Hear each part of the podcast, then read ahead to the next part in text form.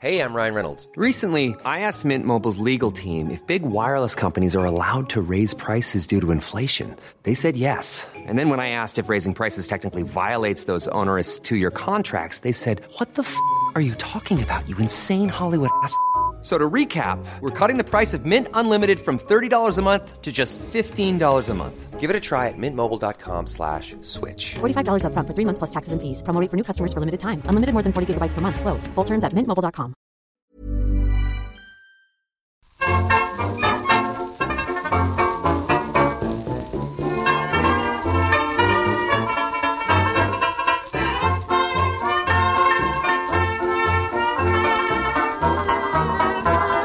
Muy buenas, amigas y amigos. Bienvenidas, bienvenidos una semana más al podcast Reload, programa sobre videojuegos que hacemos desde anightgames.com. Estamos aquí en esta llamada, además de un servidor, Víctor y Marta. ¿Qué tal? Hola, pues bien. Ya por fin hemos terminado el, el monográfico en la web, ¿eh? que ha estado intensa la cosa.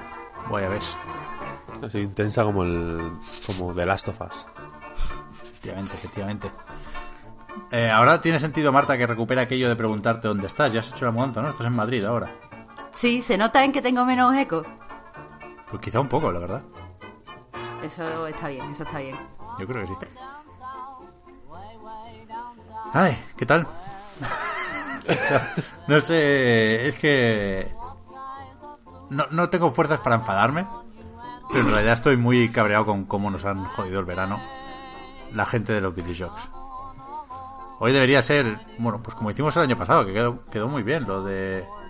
¿A qué vais a jugar este verano, no? Lo hicimos en directo, en Twitch. Puse una palmera ahí en la miniatura de, de AM2. Pero lo que decíamos el otro día, no nos podemos ir todavía, porque se vienen eventos digitales, de hecho tenemos más fechas esta semana, el 23 de julio será el, el de Xbox, este fin de, es decir, cuando escuchéis esto ya habrán emitido lo suyo de Volver y Ubisoft, pero de momento nosotros estamos aquí... Es que nos va a, to- a tocar hablar de las cajas de Play 5, porque es que no, no podemos hablar del Tsushima todavía. Si tenemos Deadly Premonitions 2, por ejemplo. Pero yo vengo a encomendarme al arrastre de Víctor. Te, te rindes al arrastre. Sí, sí, sí, sí. Y yo además, mira, os voy a decir a qué he jugado. La semana pasada estuvimos hablando un poco de Apple Arcade. No muy bien. Y dije que había salido el... Hostia, nunca sé si es Beyond o Beneath. Beyond a Steel Sky. Ese. El, el nuevo es el Beyond, ¿no? Que viene del Sí. Beneath Steel Sky, que era una aventura gráfica clásica. Que esto es... Es verdad, yo dije que era un RPG. Esto puede ser fe de ratas. Y, y que va, es una aventura gráfica de Revolution, de hecho, de los del Broken Sword. Y agua- aguanté poquito, porque no va muy bien en mi viejo iPhone S. Pero no me parecía que que fuera a volverse aquello apetecible en algún momento, ¿eh? Un poco viejuno mal, lo vi. Pero bueno, era para aprovechar porque me caduca la suscripción el 17 de julio. Y pensaba contar cuatro cositas aquí de las aventuras gráficas y tal, pero no. No porque juego muy poco. Estaban ahí como unas cacatúas. La verdad es que las situaciones de las aventuras gráficas son entrañables, ¿eh? Pero no, no me entró. Me pareció muy antipático el prota. Eh, Pues eh, Nota 3 sobre 10. por ahí. Por ahí. Joder, qué pena, tío. No, es que va a estar bien. Es que me, me gusta el rollo de recuperar historias y juegos y ideas tantos años después, ¿no? Y evidentemente no conozco nada de Beneath a Steel Sky, pero parece que hay referencias y que ha pasado mucho tiempo también en el juego. Puede ser, puede ser bonito por ahí, pero la verdad es que no, no lo supe ver. Nada, ¿eh? tampoco pretendía ser esto un análisis, era más fe de ratas que otra cosa. Pero al final no, no, no he podido evitar soltar la colleja. Mal, mal. Es el calor, ¿eh? Me tiene, me tiene frito, de verdad lo digo. He mencionado lo de las cajas de Play 5, pero es que parece de broma, pero no hay muchas más noticias. Sí que hay, ¿eh? algunas veremos, pero me decías, Víctor, que has... ¿Cómo es eso? ¿Has tomado el pulso a las redes antes de empezar? Yo tengo una sección nueva Hostia. para el podcast. ¿Cómo es? mala. Es mal momento igual para estrenar una sección, ¿no? Porque ya la Quizá, semana que viene acabamos, pero bueno, así se va viendo si, o sea, si no funciona, pues no se hace más y ya. ¿Pero es teaser o, o- o entra ya? No, eso luego, luego. Ah, vale, vale, ok, ok. B- Básicamente es una sección en la que de memoria, porque esto tiene no me lo he preparado evidentemente. Eh, Evi- Evidentemente, ni que nos preparáramos cosas, ¿sabes? no, por- porque la gracia es eh, hacerlo de memoria. El, el otro día pedí en Twitter eh, que la gente me diera sus apellidos para que yo en el podcast de hoy, en este que estamos grabando ahora mismo, en este que estáis escuchando, eh, les diera una manera de deletrearlo utilizando obras maestras de los videojuegos.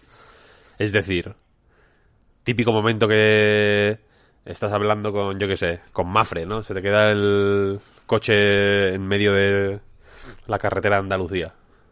Calor de- infernal. 42 grados a la sombra. Y tú estás en, en medio de la carretera de Andalucía. Estás hablando con Mafre. Poca cobertura. Y te dicen... eh, eh, eh, apellidos, por favor. Martínez. M de Murcia. A de tal, ¿no? Esta manera de, de letrear con palabras. E de España, siempre. Siempre. E nunca es de otra cosa. Eh, pues quiero hacer eso, pero con. con videojuegos, ¿no? M de Mario Bros. A de Arkanoid, tal, cosas así, ¿no? Víctor, yo Para- te dije que eso tiene las patas muy cortas, que yo me llamo Triviño. Que es que, a Ja. ver, ¡Ja! ja, no.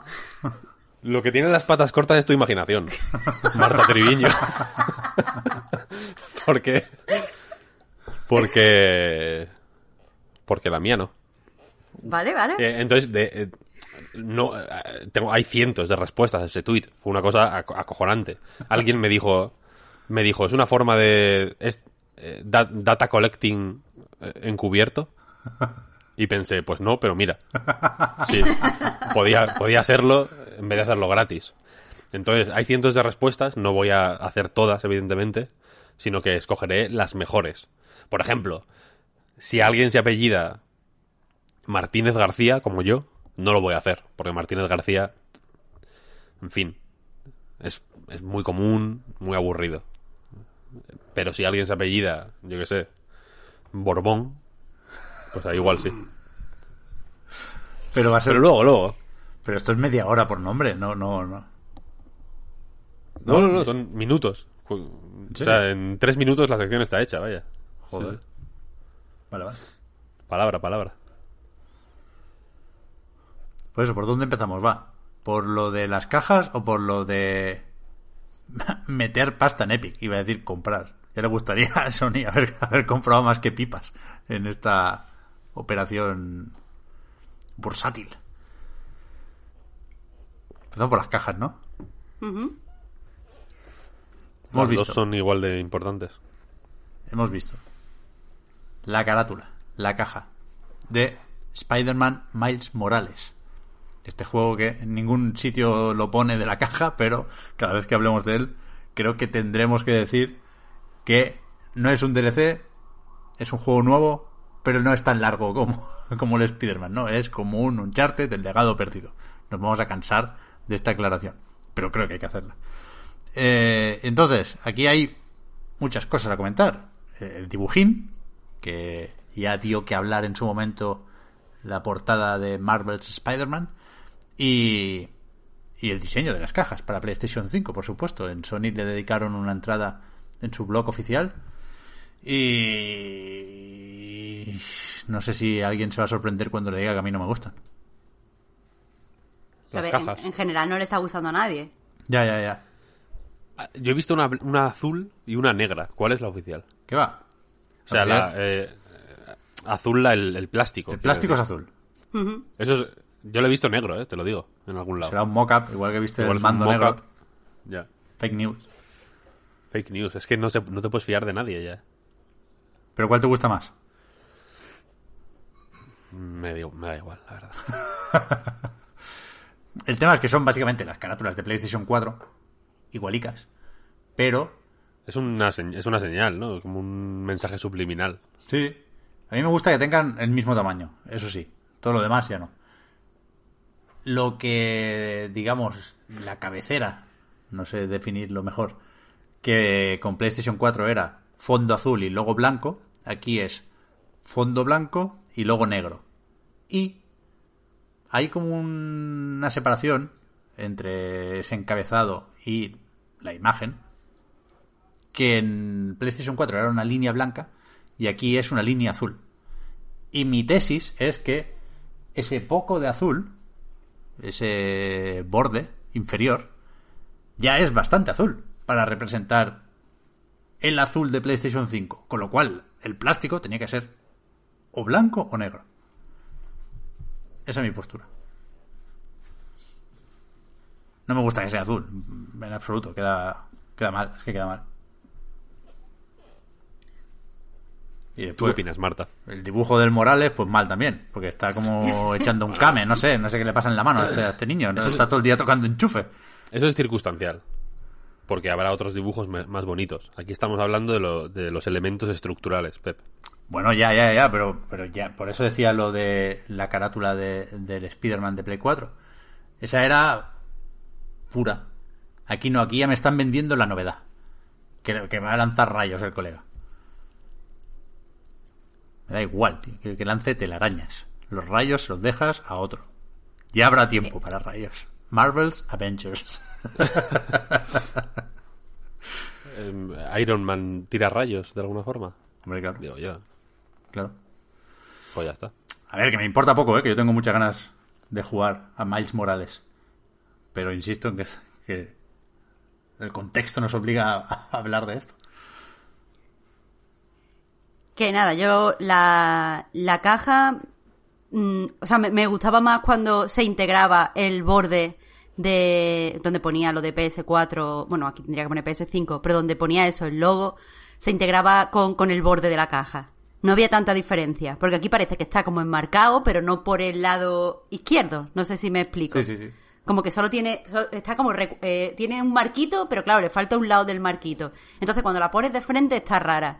Y ya os digo, como no está integrado, parece, no sé, yo cuando la vi por primera vez parecía que la había hecho un fan. Porque no me parecía que estuviera integrado con los colores de la caja bien. Pero supongo que será todo cosa de acostumbrarme. Eh, después, eso, eh, dejaré, yo creo que cuando tenga varios juegos en físico, al final dejaré de verlo. Espero, porque de verdad que no me gusta y, y ya está. Y sobre la carátula de Miles Morales, me parece que refleja poco la personalidad de, de Miles. O sea, me parece, no, no, no identifico, o sea, vale, sí, por, por el traje y tal, pero en, en la personalidad o en la pose o en los colores utilizados, no identifico ahí a Miles Morales. Y no me gusta nada la tipografía con la que escribes, con la que escriben Miles Morales. Creo que intenta ser así como, a ver, mm, urbana, es que no sé cómo, cómo de- se define eso sin que suene a vieja. Pero no, no, al final parece que, está escrito con un boli, ¿sabes? No me parece que esté escrito con, con un estilo graffiti o algo así. Entonces, pues no, no me convence tampoco, ninguna de las dos cosas. Pero la caja creo que me acostumbraré, honestamente. Cuando tenga un par de juegos ya no lo veré. ¿Tú qué piensas, Víctor? No, no, no pienso nada. Iba a decir, ¿ha habido cajas blancas en algún momento? Sí, claro, las de la Wii como poco, ¿no? Las de Wii, claro. Está guay las cajas blancas, a mí me gustan. Yo voy a hacer sea- campaña por el blanco. Negra, es que negra, negra no me gusta. Negra es un poco ya de DVD. Negras de PC, DVDs, exacto. De DVD del, de estos del MediaMark. De, de- de un euro. Lo mejor de. eh, de las películas de romanos. Y te vienen 10 películas de estas que están en Telemadrid que no tienen, ni- no tienen ni derechos ya. Pues sí. Es una pena. A ver si. A ver si se enseñan ya las cajas de Xbox para que veáis lo que es, lo que es bueno. Hombre, ahí hay más miga, ¿no? Porque se, se tiene que ver qué hacen con, con el logo, o si son cajas distintas en One y en, en serie X y quizá S. Ya, yo tengo ganas ¿eh? de ver lo de Xbox, a ver si en este evento del 23 de julio enseñan algo en cuanto a cajas se refiere, porque de momento sí han dicho que veremos la campaña de Halo Infinite, ¿no? Que no, no sé si hacía falta aclararlo, pero bueno, no molesta esa confirmación.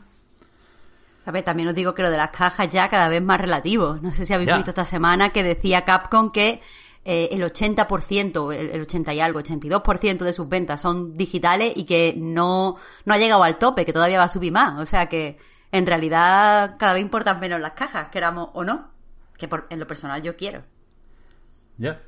Se puede ver ahí como... Bueno, no, no, no van a hacerlo feo a propósito para que nos compremos cosas digitales, ¿eh? empezando por la propia PlayStation 5, que tiene esa Digital Edition. Pero está la gente con... como con lo digital muy en mente, ¿no? Cuando se habló de esa posible subida de precio de los juegos, que creo que seguimos sin saber si es cosa de 2K o será generalizado. Podemos suponer que será generalizado, pero creo que nadie más ha anunciado precios, ¿no? Juraría que la semana pasada no, no lo dije del todo bien. Son 10 dólares más en Estados Unidos, ¿no? Que pasarán la mayoría de juegos, presumiblemente, de 60 a 70 dólares. Y aquí, que ya en comparación pagábamos un poco más, pasamos de 70 a 75. Eso es lo que nos permite suponer NBA 2K21, ¿eh? repito, pero es fácil pensar que, que otras editoras o que todas las editoras se van a subir a ese carro. y la gente decía, esto es para fomentar las suscripciones. Yo creo que no. O sea, puede ser un, un efecto, pero no creo que sea la causa, porque la mayoría de estos juegos, precisamente los que más venden de inicio, no están en servicios de suscripción. Es decir, cuando... Bueno, el NBA creo que no está en el Game Pass, ¿no? Habrán dado el 20 en el Plus, pero juraría que 2K no suele meter cosas ahí. Activision seguramente va a subir el precio de Call of Duty y no va a meter el Call of Duty en ningún servicio de suscripción. Pero bueno, ya, ya hablaremos de precios, ¿eh? Yo creo que es precipitado todavía, pero me ha, me ha dado aquí por, por enlazar. Hablando de dinero, sí creo que es importante, más llamativo que importante, lo de Sony y Epic Games. Han comprado un 1,4% de la empresa. O sea, Sony ha comprado un 1,4% de Epic, que es lo que lo que le daba con 250 millones de dólares. Aquí, o sea, esto no tiene efectos en la guerra de consolas, ¿no? Porque Epic seguirá teniendo un motor más multiplataforma que ninguno. Epic seguirá metiendo Fortnite donde pueda y más. Y simplemente tú decías, Víctor, que esto seguramente es para dentro de cinco años, ¿no? Pues haber rentabilizado la inversión sacando más dinero que esos 250 millones que han metido, ¿no? Epic es una compañía que ha crecido un montón en los últimos años y yo creo que es una inversión estratégica solo relacionada con el dinero, ¿no? No, no buscan Hombre, ni contenido lo- exclusivo en PlayStation 5 ni hostias en vinagre. O sea, al ser Sony en general, ¿no? Sony Corp, no es Computer Entertainment, vaya. Eh, y al y al presentarse de forma explícita y directa como inversión estratégica, yo entiendo que tiene que ver con eso más que otra cosa, ¿no? Porque hay, tiene muchos accionistas, eh, o hay, hay muchas compañías muy grandes que tienen eh, acciones de Epic y y no y, y de casi ninguna pensarías a esto lo hacen para para tener algo en el Fortnite no o lo que sea. No, pero hay, Víctor, hay empresas, por ejemplo, esta mañana estaba leyendo Disney, que lo que hacen es, es convertirse en un accionista minoritario de, de Epic para poder eh, tener como, como mm, ciertas ventajas a la hora de usar tecnologías concretas. En el caso de Disney, estaba leyendo un artículo que dice que eh, lo de convertirse en socio eh, accionista fue para poder usar eh, pues la tecnología esta de fondos que utilizan en, en The Mandalorian, que va como por pantallas.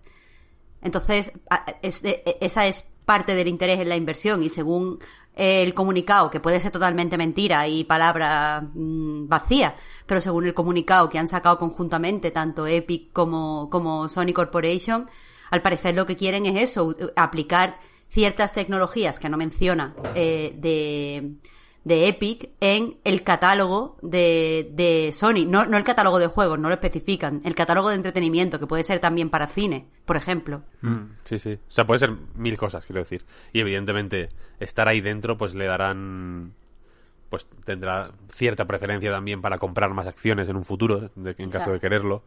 Eh, cuando haya que repartir dividendos, pues es un buen negocio, vaya, al final, porque se llevarán una parte igual menor que la que se lleva Tencent, pero una parte de algo que ellos mismos están vendiendo en, en su en su en la tienda de, la, de la Play por ejemplo no en fin que mm, yo creo que es jugoso vaya entiendo que lo quieran hacer y es lo que dice Pep vaya que eh, en 2012 Tencent invirtió mm, más o menos poco más de lo que Sony ha invertido hoy por un 40% de las acciones de Tencent o sea de Epic eh, yo entiendo que, que la tendencia está a la alza ahora mismo.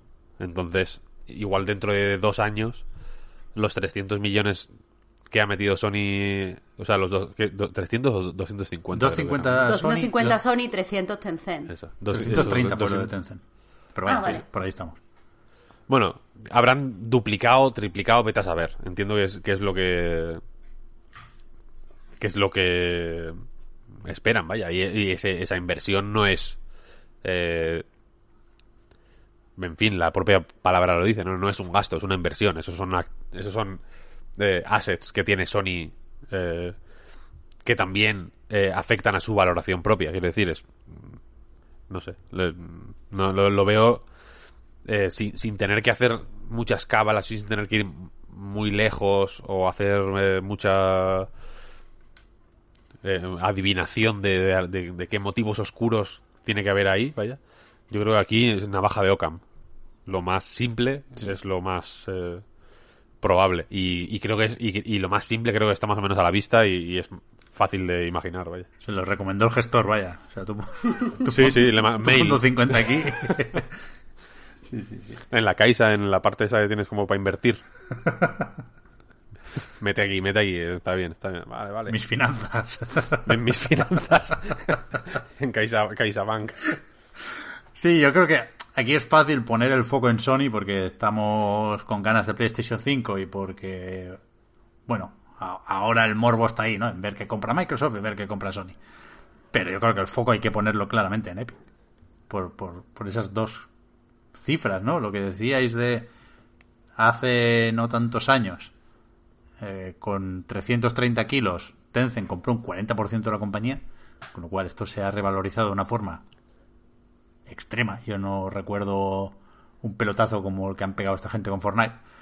Y después sabemos también, por ejemplo, que Sony pagó 229 millones, creo que eran, por Insomniac. O sea, es más barato Insomniac que un 1,4% de Epic. Cuidado. Ya ves. Muchísimo cuidado. Mientras escuchamos que, eso también es interesante, que la cifra de jugadores en Fortnite está bajando, que el pico ya ha pasado, que evidentemente no, no nos vamos a quedar sin Fortnite mañana, ¿eh? Pero yo, yo creo que en Epic han sabido prepararse para cuando empiece a bajar Fortnite. Porque no sé si lo habéis visto, pero en las tiendas y los supermercados o los hipermercados, los juguetes de Fortnite son media estantería. O sea, eh, yo el otro día en el Carrefour vi más estanterías de Fortnite que de Marvel, por ejemplo, ¿no? Eh, lo de la Epic Games Store, evidentemente. Lo de su apuesta por eh, el entretenimiento más allá del videojuego, ¿no? ¿Cuánta pasta le puede llegar de Disney, por ejemplo? O de Sony Pictures, por supuesto. Y no, no solo eso, eh, no me acuerdo qué, compañía, eh, pero, pero estaba leyendo con lo de los inversores y tal, eh, que una de las cosas más interesantes por las que está apostando Epic es por nuevas formas de hacer llegar al público la música en directo. Al parecer, de- desde el punto de vista de las empresas tecnológicas, lo que hace cuando invita a Travis Scott y da un concierto virtual y tal, tiene cierto valor, porque es que al parecer Eh, todo esto lo estaba leyendo en, a ver, no era Bloomberg, era Forbes, eh, lo estaba leyendo. Al parecer tiene ahora mismo, eh, o sea, se, está, se tiene que inventar nuevas formas de redirigir eh, los espectáculos en directo musicales, no solo por el coronavirus, sino porque, mm, como, o sea, lo que decía era que lo- los venues, los sitios donde se toca, tienen un, o sea, son demasiado pequeños, están muchas veces controlados por no sé qué eh, empresa que es incompatible con no sé qué, que hay como muchos líos. Claro, con el aforo. Entonces, sí, eh, aforos y viajes de los artistas y como que lo que se quiere ahora es encontrar una forma de poder llevar la música en directo de otra forma, con otro tipo de plataformas sociales y tal. Y al parecer, eh, el modelo este que ha puesto ya. pero pero a, la- a las empresas que quieren invertir esto por lo que sea les está interesando. Eh, entonces, eh, lo que quiero decir es que cuando, cuando pensemos en Epic, no podemos limitarnos a pensar en Epic en, en videojuegos. Claro. O con las posibilidades que ofrecen en videojuegos, porque aquí hay muchísimo, muchísimas empresas del mundo de entretenimiento que están deseando tener una tajadilla de un montón de cosas que están haciendo. Ya te digo, a mí me parece una chorrada lo de los conciertos de Fortnite. Pero hay, hay gente que está mirando a ver qué pasa con eso y lo está viendo como un modelo eh, interesante de cara al futuro. Sí. A mí sí que me parece horrible todo eso, pero bueno. O sea, lo enti- entiendo que es un... Es un negocio perfecto, en realidad, quiero decir. Porque no... Es, es mucho más barato y el resultado puede ser, puede ser el mismo, quiero decir. Claro, y O entiende sea, tú puedes que- cobrar 20 euros por la entrada al mismo concierto, haya espacio físico o no. Y si no hay espacio físico, como los empresarios sabrán ahora mismo, pues no tienes que pagar todo, todo lo que implica el espacio físico, agua, no electricidad, personal, ta, ta, ta. Entonces es fenomenal, vaya. A mí me Pero no horroriza. solo eso, también hace mucho más barato la- las giras y, según decían en Forbes, quieras que no democratiza, decían ellos, eh, lo- los eventos musicales, los serían capaces de llegar a todo el mundo, gente que a lo mejor no podría permitirse hacer un viaje, eh, guardar un hotel para poder ir a los conciertos. Ponía el ejemplo, por, eh, ponía el ejemplo concreto de Hamilton, que ahora cuando ha llegado Disney Plus tiene más espectadores, ha llegado a más gente, eh, ha conseguido conectar más, a pesar de que esos espectadores están perdiendo eh, lo que sería el directo, el disfrutar del, del teatro en directo. Pero claro, si no puede, a mí me flipa Hamilton, pero yo no podría permitirme irme a Nueva York, sacar entradas, bla, bla, bla, todo lo que O sea, conlleva. esto es otro, de, otro tema, vaya. Sí, sí, per- perdón. debate. Yo lo entiendo, pero es que eso no es una gira. Ya. Eso es estar en tu puta casa. Voy a hacer una gira. Ahí en tu puta casa. No, una gira es otra cosa. No, no quiero ponerme ahora fundamentalista, pero... eh, que no lo ven... que Yo entiendo que en Forbes son eh, business optimist. Entonces entiendo que lo vendan como, wow, democratizar las giras. Hombre, mis cojones, 33, ¿no? Es como... la- me da la sensación de que democratizar es sinónimo muchas veces de hacer eh, inversión mínima, retorno máximo para unas pocas personas. ¿Sabes lo que quiero decir? Como que eh, te ahorras mil gastos que te tocan los cojones. En el mundo de los videojuegos, ¿qué gasto toca los cojones? El de las tiendas, por ejemplo. El de las tiendas físicas. Game. ¿Qué es game? Una garrapata. Es una sanguijuela, ¿no? Piensa Microsoft y Sony, que está aquí chupando mi vida. Y podría no pagarles, y sin embargo les tengo que pagar, ¿no? Y siempre hay, y es una relación como tensa. A mí me gustaría ver una película sobre eso, porque me lo imagino como Downton Abbey, un poco. Con como eh, señoras Lady Violet en Downton Abbey, quien haya visto Downton Abbey lo sabrá. Me imagino como señoras victorianas lanzándose hiper insultos, pero de una forma extremadamente ele- elegante y cordial para que no, digamos, para que el, de cara al público no se vea que está que la cosa está chunga, ¿no? Y me lo imagino así, porque es como no, no- es un porcentaje de dinero, es un es un es un jaleo que Sony, por ejemplo, o Microsoft o, cualquiera, en realidad tiene ya una manera de no eh, necesitar, pero no puede permitirse el lujo de, de mandarles a tomar por el culo. Entonces, eh, no sé, me da esa sensación, no, no, no me gusta, no me gusta, no me gusta el mundo post-COVID. No me gusta Fortnite. Creo que está todo relacionado. Al final. Al final va a ser todo el mundo mirando a Bill Gates. Eh, en plan, hostia, este cabrón. Igual que tiró las moscas con dengue estas en la, en la charla TED esta. Nos han metido aquí el, el coronavirus por el 5G. Cago en la hostia, qué putada tal. Y está Tim Sweeney, el auténtico artífice de todo. frotándose las manos en su casa. Nadie, nadie me descubrirá nunca. El coronavirus fue eso. Sí, lo estoy diciendo. Esto es, lo siento. Solo yo, solo Iker Jiménez y Miguel yo nos, Bosé. atre- nos ¿Y atrevi- tú? No, Miguel Bosé es un copycat. Él, él solo repite. él solo repite lo que escucha por ahí. Solo Iker Jiménez y yo decimos las verdades, como son, y, y desvelamos eh, lo que está pasando. Aunque no sea políticamente correcto decirlo. Pero efectivamente Fortnite, digo, el coronavirus, es una maniobra de Fortnite para que la gente vea conciertos. eh, es más, no tenía que decirlo, pero lo voy a decir. Es una maniobra de Tim Sweeney y Christopher Nolan para que la gente vea Inception en el Fortnite. Sí, sí, lo he dicho. Nada, sí, pues si nos cierran el reload, la gente ya sabrá por lo que es. Hombre. Sí, sí, Porque estamos aquí descubriendo la verdad de- del mundo. Sí, sí, efectivamente. Cuando veáis, si- eh, prestad atención a las fotos que subo a Christopher Nolan a Twitter. Si veis sangre, o al Instagram o lo que use, si veis sangre en alguna, sabed que es la mía.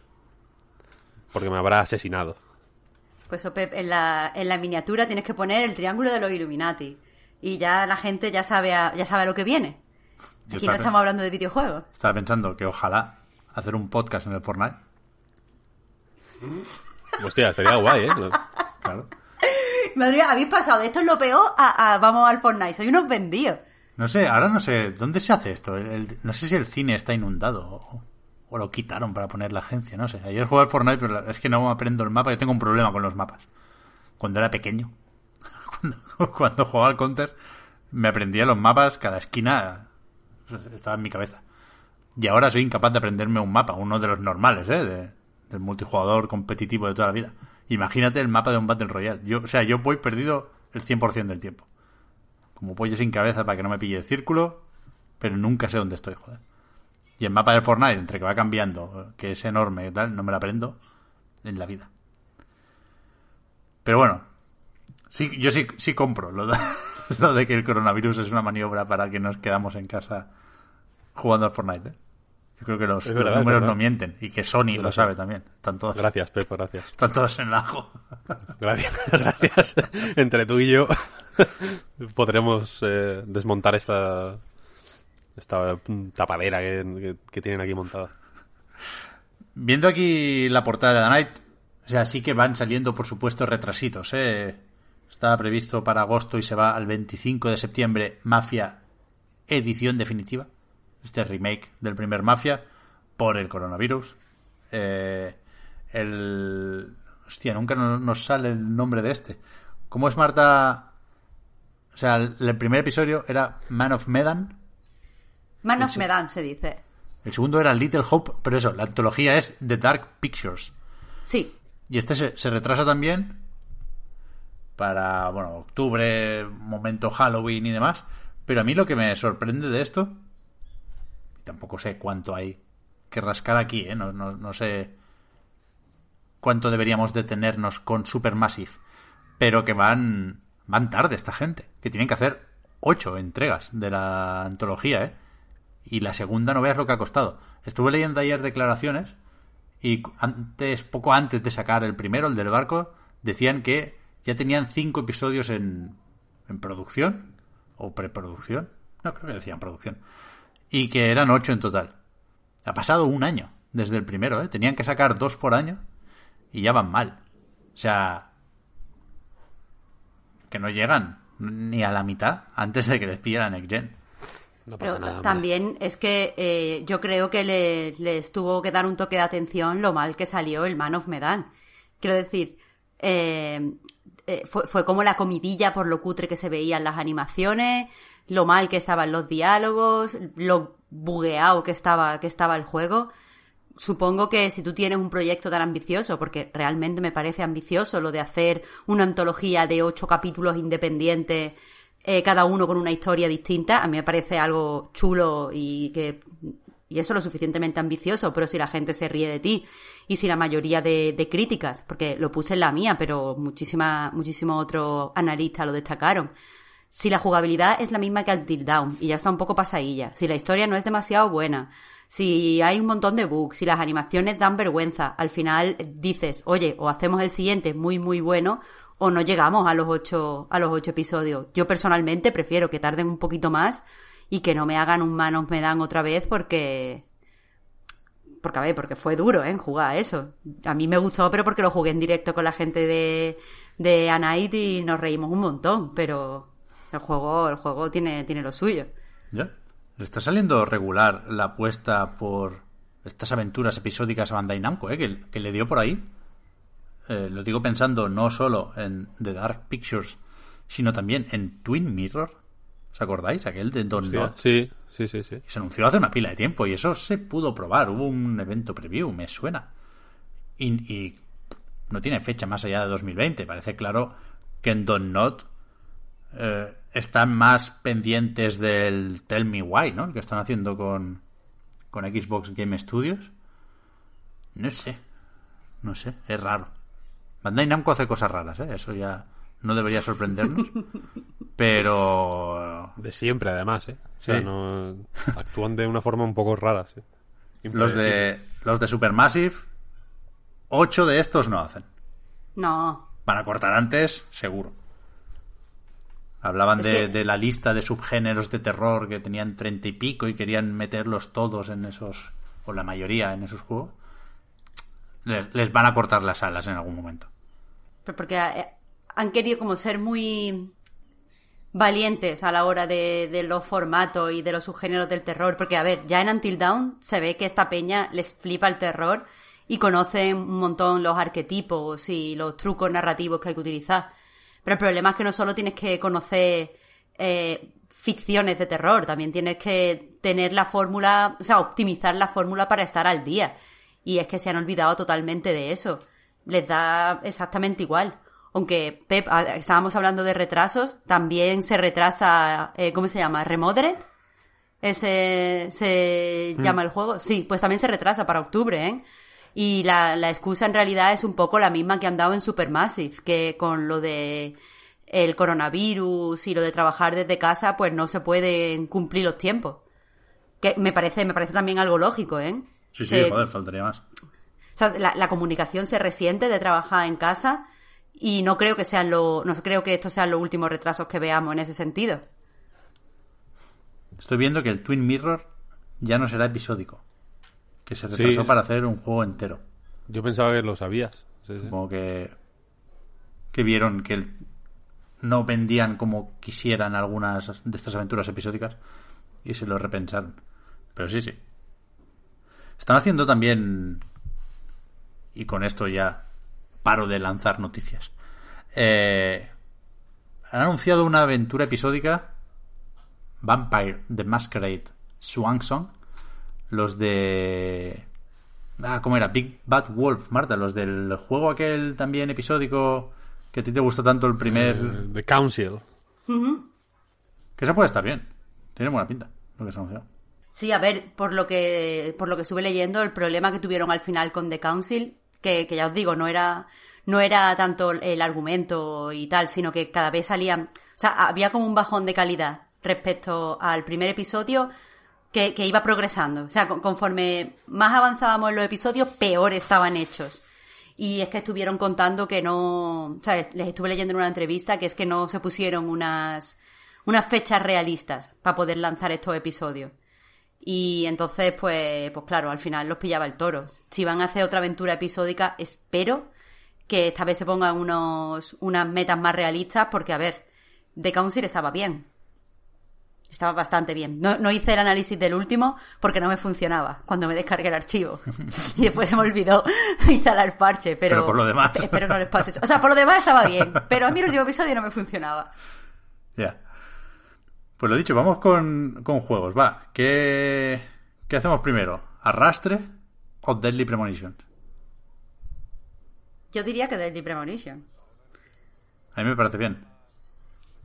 Deadly Premonitions 2. Sí, ¿Tiene coletilla? Sí, tiene coletilla. sí, A Blessing in Disguise. Ah, ahí está, ahí está, ahí está. Este es otro. ¿Cuándo sale? ¿Ha salido hoy, Marta? Sale hoy. Vale, sí. vale. O sea, el, el- ya no estamos sujetos al embargo, ¿no? Porque era de esos A ver, no porque cuando se publique esto, Por eso. menos mal, porque el embargo no vea, no, no dejaba hablar de nada. Por eso, que era otro de esos que decía. Yo, yo no he jugado, ¿eh? pero sí leí el embargo y decía que no podías comentar nada más allá del capítulo 1. Y no sé si es que hay mucho girito y mucha sorpresa o, o- o no tiene mucho sentido esa restricción o qué. No, es que va fatal el juego, tío. Es que no se ha hablado de otra cosa, eso iba a, eso iba a decir. Es que no se puede hablar porque es que a partir de, de- o sea, el, el- el capítulo, o sea, es verdad que, que va mal de tirones, pero Pep, a partir del capítulo 1 hay mil pantallas de carga. Pero mil, para todo. Es mundo abierto, pero te montas en el escape, una pantalla de carga. Entras a no sé qué, una pantalla de carga. Y claro, supongo que no quería que nadie dijera eso. Pero, pero hay que mencionarlo. De hecho, de cara de, a hacer análisis, hay como una serie de cosas objetivas que tengo que dejar claro porque lamentablemente me ha gustado el juego, entonces no quiero que, que la gente diga, bueno, pero es que se ve mal aquí, es que no sé qué. Así que voy a empezar por lo objetivo. Pero yo- y el objetivo es... Perdona, Marta, yo, sin haber jugado más de 20 minutos a Deadly Premonition, lo tengo pendiente, ¿eh? me lo puse por curiosidad, pero no estoy en el club de fans de Deadly Premonition, donde supongo que sí estáis vosotros dos, ¿no? Sí. Ah, bueno, yo sí, Vale, totalmente. vale, por eso, por eso. Que yo creo que la gente tiene ganas de que le guste Deadly Premonition, ¿eh?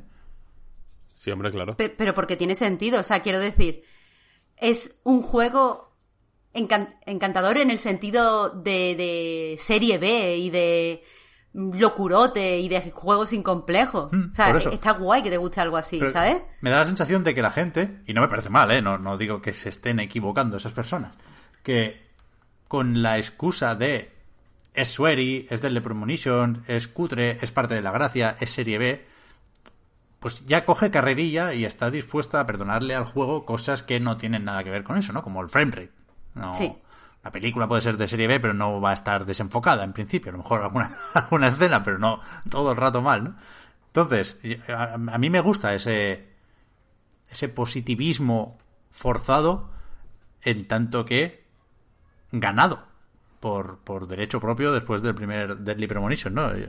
Yo, tengo ganas también de que me guste este juego, vaya. eh, ve- veo los trompicones en el monopatín y digo, ¿cómo tiene que haber sido Deadly Premonition para que la gente es- esté dispuesta a, a ver más allá de eso? En serio, ¿eh? lo digo desde la fascinación, me mola. A ver, ahí evidentemente lo que dice eh, es cierto. O sea, perdonamos cosas que no perdonaríamos en otro juego por entrar en ese rollo. O sea, también Claro. es un poco por pertenecer. Quizás no nos lo, lo pensamos así directamente, pero sí es un poco, vamos a pertenecer a este club porque nos hace gracia. Eh, y a mí en general es que suena y me gusta, pero de verdad, pero- honestamente. Pero, en general, pero como yo que sé, como se le perdonan a cara de muerte en Torremolinos cosas, ¿no? Claro. Que, que, a- que si las ves en la nueva película de Christopher Nolan en el Fortnite, di- dirías, hostia, Nolan, te has- se te ha ido la olla, ¿no? Pero en, pero en cierto contexto, es- o, o, o incluso sin... O, que se, o se le perdonan a Braindead cosas que si el mismo Peter Jackson hubiera hecho en El Señor de los Anillos, sería extremo, en plan, Está claro, está claro. what the fuck. Claro, es parte del disfrute. O sea, perdonar esas cosas, consciente o inconscientemente, es parte de la experiencia que tienes con el juego. Y, y tienes, y, y- claro que tienes que, que hacer un esfuerzo. Eh, porque si, si no lo haces, es- escuchas los diálogos de este Deadly Premonition 2 y de verdad te da cringe. Hay dos opciones. O entras en el juego y te ríes, o no entras eh, y le empiezas a perdonar cosas y es un cringe absoluto. Porque lo es. Pero, pero bueno, aún así, eh, es lo que decía, hay unas ciertas cosas objetivas que hay que dejar claras y que, eh, bueno, hay que, si queremos acercarnos al juego, pues nos podemos acercar. Yo, si no lo hubiera analizado, me lo, me lo estaría comprando en este momento. Pero, pero hay, hay, hay que saberlas de antemano. Y una es que el juego va a trompicones todo el tiempo. Pero todo el tiempo, en las cosas más tontas del mundo. Decías, Pep, lo de montar en monopatín. Eso sería mm, bueno, vale, porque hay como movimiento y no sé qué, pero hay veces que se está moviendo la cámara desde que nosotros preguntamos algo y nos contesta el interlocutor hasta que volvemos a ver a, el protagonista, al, York, y, va a trompicón esa cámara. O Ahí, para presentar, por ejemplo, para no decir ningún tipo de spoiler, para presentar a los personajes aparece como una imagen del personaje y al lado su nombre. Eh, por ejemplo, aparece, conoces a la niña eh, que sabemos que le acompaña, se ve en el tráiler. Pues ella te dice no sé qué, no sé cuánto, no sé qué, y de repente se mueve la niña y aparece al lado Patricia Goods. Bueno, pues ese movimiento, que, que es un fucking vídeo, eso va mal. Va fatal. Y después lo que decía, que se está comentando menos, pero a mí me, me rompe más el flow, que hay una gran cantidad enorme de pantallas de carga que no sé por qué están ahí. O sea, quiero decir, ¿qué estás cargando? No lo sé. Porque, porque se supone que es en mundo abierto, que me has cargado media calle y ahora me tienes que cargar a otra media calle. Es rarísimo. Bueno, y por supuesto, las animaciones no están bien. O sea, no están bien. Nivel, ahí el juego empieza con un interrogatorio y hay un personaje, eh, o sea, el juego tiene una tiene do- dos tipos de historias paralelas que va contando. Una es la del protagonista del primer juego, que se llama Francis John Morgan, York, perdón, Morgan, que eh, está resolviendo un crimen en, la ciudad de Le Carré eh, durante sus vacaciones. Eh, hace, me parece que son casi 10, no, 5 o 6 años. Por otro lado, hay una detective del FBI actual y su compañero, que es analista de datos, que están entrevistando, en, o sea, en la actualidad en Boston, a Francis John Morgan, que se ha hecho un poco viejo. Todo esto tiene explicación después. Pero el caso es que el tío, el analista de datos este, no tiene, no tiene codos. O sea, eh, su, su- su- la forma en la que dobla los brazos no, no, tiene, no tiene los codos bien hechos, entonces se doblan como si fueran de chicle. Parece, parece un, un dibujito. Bueno, que es un dibujito, pero quiero decir que no va con el realismo del juego. Y esto pasa mil veces. Hay un momento en el que la, la tía protagonista, la Lilla, cruza las piernas y las piernas se sobreponen porque no tiene rodillas. Es ultra raro. O sea, que estas cosas tenemos que saberlas. Pero, eh, por lo demás, pues el, el juego tiene muchísimas, muchísimas cosas para convencer. Una de las cosas que, que me gusta de este nuevo, nuevo, de esta segunda parte, que por cierto se puede jugar sin haber jugado la primera, evidentemente hay conversaciones donde no vas a entender una serie de cosas, o que van a hacer referencia a no sé qué caso y tú no vas a saber que ese es el caso de la primera parte, pero no pasa nada. Porque simplemente puedes dejarte llevar y no, no, o sea, se entiende todo el juego perfectamente. Pero, eh, bueno, eso quiero decir. Eh, en, esta, en esta segunda parte no, no solo mm, el Sueri se basa en, en Twin Peaks, como hacía en la primera, que era como una especie de voy a usar esta ambientación como de resolver un caso, pero en realidad quiero hablar de las particularidades de mi personaje principal y quiero usar el humor y mezclarlo con un tono que también incluía gore y terror y tal. En esta segunda parte no solo hace eso, sino que copia la estructura de la primera temporada de, de True Detective. Lo que decía antes, se está contando a la vez la entrevista en la que el York habla del caso, eh, recuerda el caso con nosotros, eh, pues, viviendo ese caso al mismo tiempo. Entonces, se van eh, como, mezclando ambas, ambas líneas temporales. Eso está bastante bien, sobre todo porque, eh, bueno, este, este juego no va tanto de resolver, resolver el caso, tampoco iba el juego anterior, sino de seguir el caso. Tú, mm, o sea, quiero decir, no puedes, aquí no hay opción de equivocarte, no tienes que, o sea, por poner un ejemplo, también sin spoiler, hay un momento al principio del juego donde pues mm, te han contado el caso y tienes que decidir a qué localizaciones vas a ir y tienes que señalarlas en un mapa. Si fuera un juego donde tú tienes que resolver el caso, pues tú podrías ir a cualquier localización, llegas allí, buscas pistas y no encuentras nada. Pero aquí el juego no te deja. O sea, si tú dices, no, quiero ir aquí, el juego te dice, mira, no, ahí no es. Bueno, pero es que yo quiero ir aquí. Que no, que ahí no es. Ahí hasta que no señalas el sitio que es, pues no te deja ir. Eh, y además, eh, muchas veces tú quieres centrar el caso, pero el juego dice, mira, no, que es que son horas de minijuegos. Vamos a la bolera. Y pues tienes que ir a la bolera y allí te encuentras pues con las conversaciones que te encuentren. Lo que quiero decir, que cuando entras en Deadly Premonition el 1 o el 2, tienes que saber a lo que vas. No es un juego seriote, o sea, no, no estamos ante, no sé, Heavy Rain, se me ocurre. o cualquier otro juego detective de policía donde tú tengas que atrapar a un asesino. Eso no es lo que vienes aquí. Vienes por las conversaciones raras, por las situaciones absurdas, por... No sé, hay, hay un chiste recurrente que es que, bueno, al protagonista le encanta el cine, pero es como que si no tuviera ninguna idea de cine. Entonces, el, el protagonista, bueno, tiene, tiene mm, eh, varias personalidades y una de ellas somos nosotros, los jugadores. Entonces habla con nosotros, haciendo así como que, que es un medium y habla dentro de su cabeza. El caso es que habla con nosotros mucho de cine. Y una de las cosas que dice es que ha visto una película increíblemente buena que se llama La Isla y que cree que eso va a ser el futuro del cine, que el Michael Bay este va a iniciar pues una etapa de eh, películas que son en islas porque todo lo que hay que contar ahora es así. Y eso, o sea, no quiero contar las mejores, pero como que está todo el tiempo hablando de cine y pues, pues no, no sabe nada, ni, ni, ni, da, ni acierta nada en referencia a las conversaciones de cine que tiene con nosotros. Y eso es parte del encanto. Eh, entonces en el, eso. En el primero ya era así un poco, de hecho. Sí, sí, eh, claro, claro. Eh, pero vamos, que eso, que, que sí, sí, es el mismo protagonista, es el mismo tono. Lo que sí he notado que es que en el primero tarda más en descubrirse este tipo de rarezas. Y aquí ya va a cholón desde eh, que entras en el juego. Aquí va absolutamente a cholón. Y bueno, y los personajes, y hay personas, bueno, y hay, y hay cosas absurdas todo el tiempo, de todas las formas. Se lo contaba Víctor, cuando empiezas este juego, bueno, después de interrogatorio a la hora y pico, todavía dentro de lo que se puede contar por embargo, por ejemplo.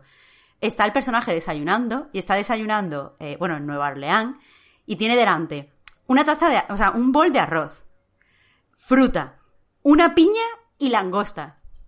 Y, le, y viene el cocinero y le dice, ah, está todo buenísimo, me encantan estos desayunos. Y es como, pero ¿quién desayuna langosta? Y, y así hay un montón de cosas. Y yo me- Desayuno continental. Pues, y, ah, y, bueno, le dice al cocinero, dice al cocinero, está, esto está delicioso, creo que eres uno de los mejores cocineros que he visto. Y le dice el cocinero, que es uno de los mejores personajes, también es el botones del hotel y tal. Bueno, y le dice, eh, pero si no ha comido nada. Y le dice, bueno, sí, pero este té es magnífico, aunque sinceramente prefiero café. Y se levanta y se pira. Y no sé, es eso, es por lo que venimos.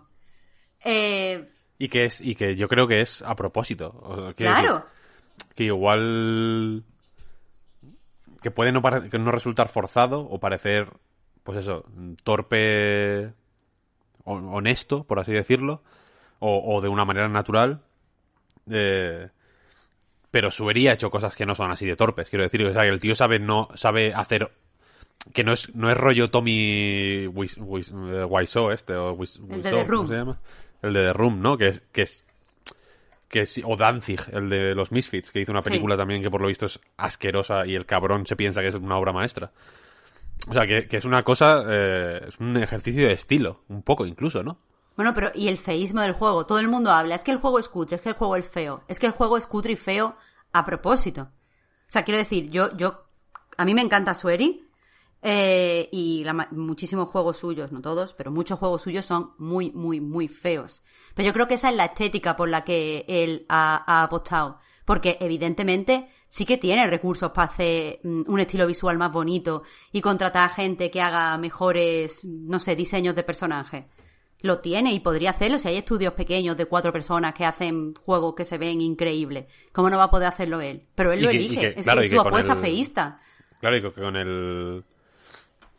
Lo que decía Pep antes, ¿no? Que con el mm, seguimiento de culto prácticamente que tiene Sueri, joder, la gente se daría eh, patadas en el culo para trabajar con él, en realidad, ¿no? Por, por puro placer, por el puro gusto de, de- de trabajar con él, ¿no? Pero es que si yo me encontrara de repente con un juego de Sueri que tuviera una estética, mm, imagínate, fotorrealista, pero bien hecha, o sea, con la gente teniendo codos y rodillas. Y, y de- además de eso, tuviera buenos diálogos. Y además de eso, los controles estuvieran perfectos, creo, o sea, entiendo la, la barbaridad que suena esto, pero si eso ahora, lo discutimos, pero yo creo que perdería eh, calidad autoral. O sea, yo, yo creo que esas decisiones que toma es porque quiere expresar cosas concretas y consigue expresar esas cosas a través de- del feísmo y de la mala calibración de... Porque sí que es verdad que la mayoría de los juegos del Sueri están mal calibrados lo- los controles. O sea, hace poco estaba jugando, además jugué en directo al, al The Missing y joder, qué pesadilla saltar, qué pesadilla lanzar cosas. Y eso para mí es parte de las cualidades expresivas del juego. Yo creo que eso está hecho a conciencia, porque no me puedo creer que, él no pueda contratar a mejor peña para hacer estas cosas. Pe- Pero es su estilo, es su, es su, su sello de identidad. Yo, yo toco Deadly Premonition y en lo que pesan, en el peso de los personajes, yo ahí noto que es un poquito Sueri, incluso en cómo se ve. Entonces, eh, eh, no, no veo que eso tenga que ser algo que se critique en negativo. Entiendo que pueda gustar más o que pueda gustar menos o que alguien eh, sienta rechazo. Me parece totalmente lógico.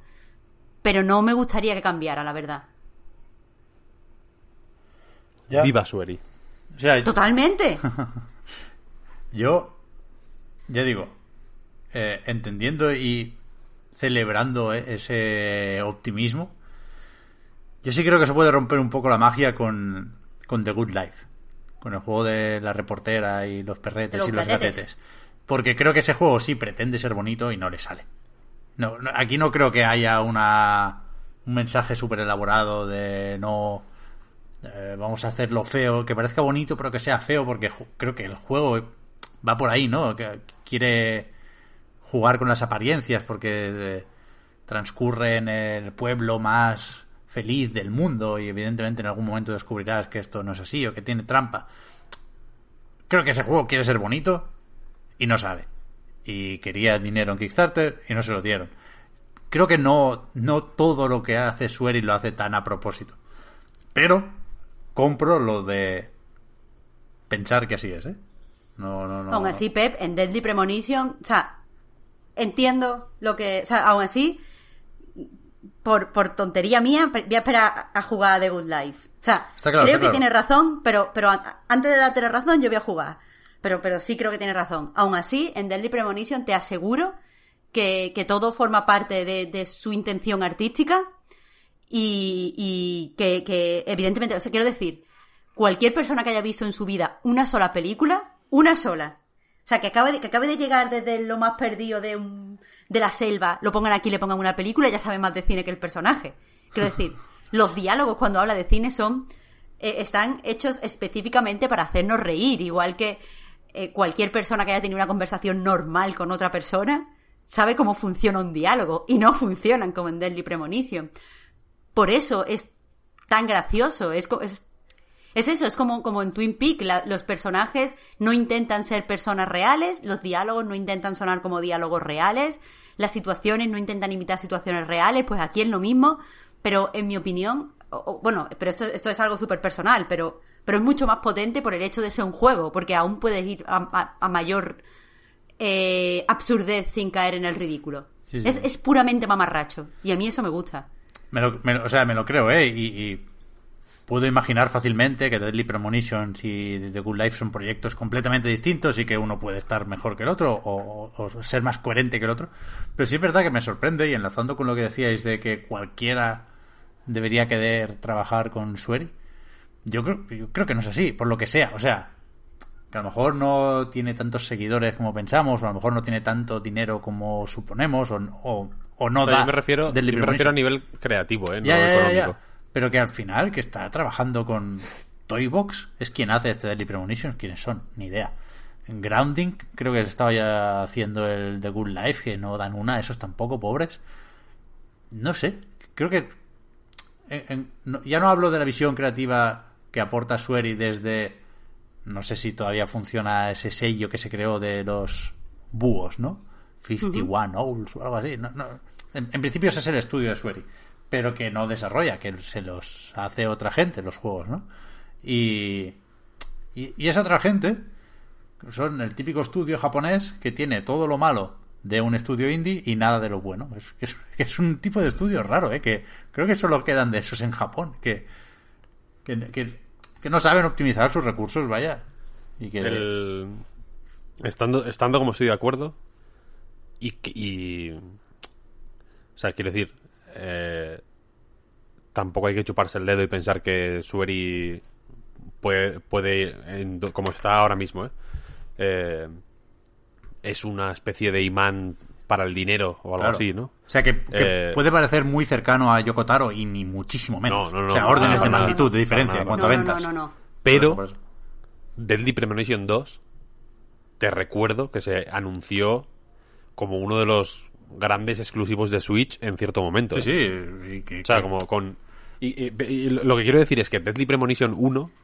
Quiero decir, si se hubiera, si hubiera sido el caso del, de- con el 1, en plan, mira, es un gran exclusivo y de pronto es un juego cutre y loco y que la gente se queda con el culo torcido y que le pones un 10 de broma, porque recordemos que Deadly Premonition 1 se hizo famoso a raíz de que Destructoid le puso un 10 el, del mejor, para mí la- el mejor tipo de 10 que son los que sabe- son conscientes de la futilidad y de la arbitrariedad y de lo ridículo de las notas en los análisis y se recrea en ello y lo hace de bromas. Que me- me- un puto 10 al Deadly Premonition. ¿Cómo te quedas? es, que si no, no- es que si no, no lo compráis, ¿no? Quéjate ahora, ¿no? Es, que- es como ahora en los comentarios, quéjate, hijo mío.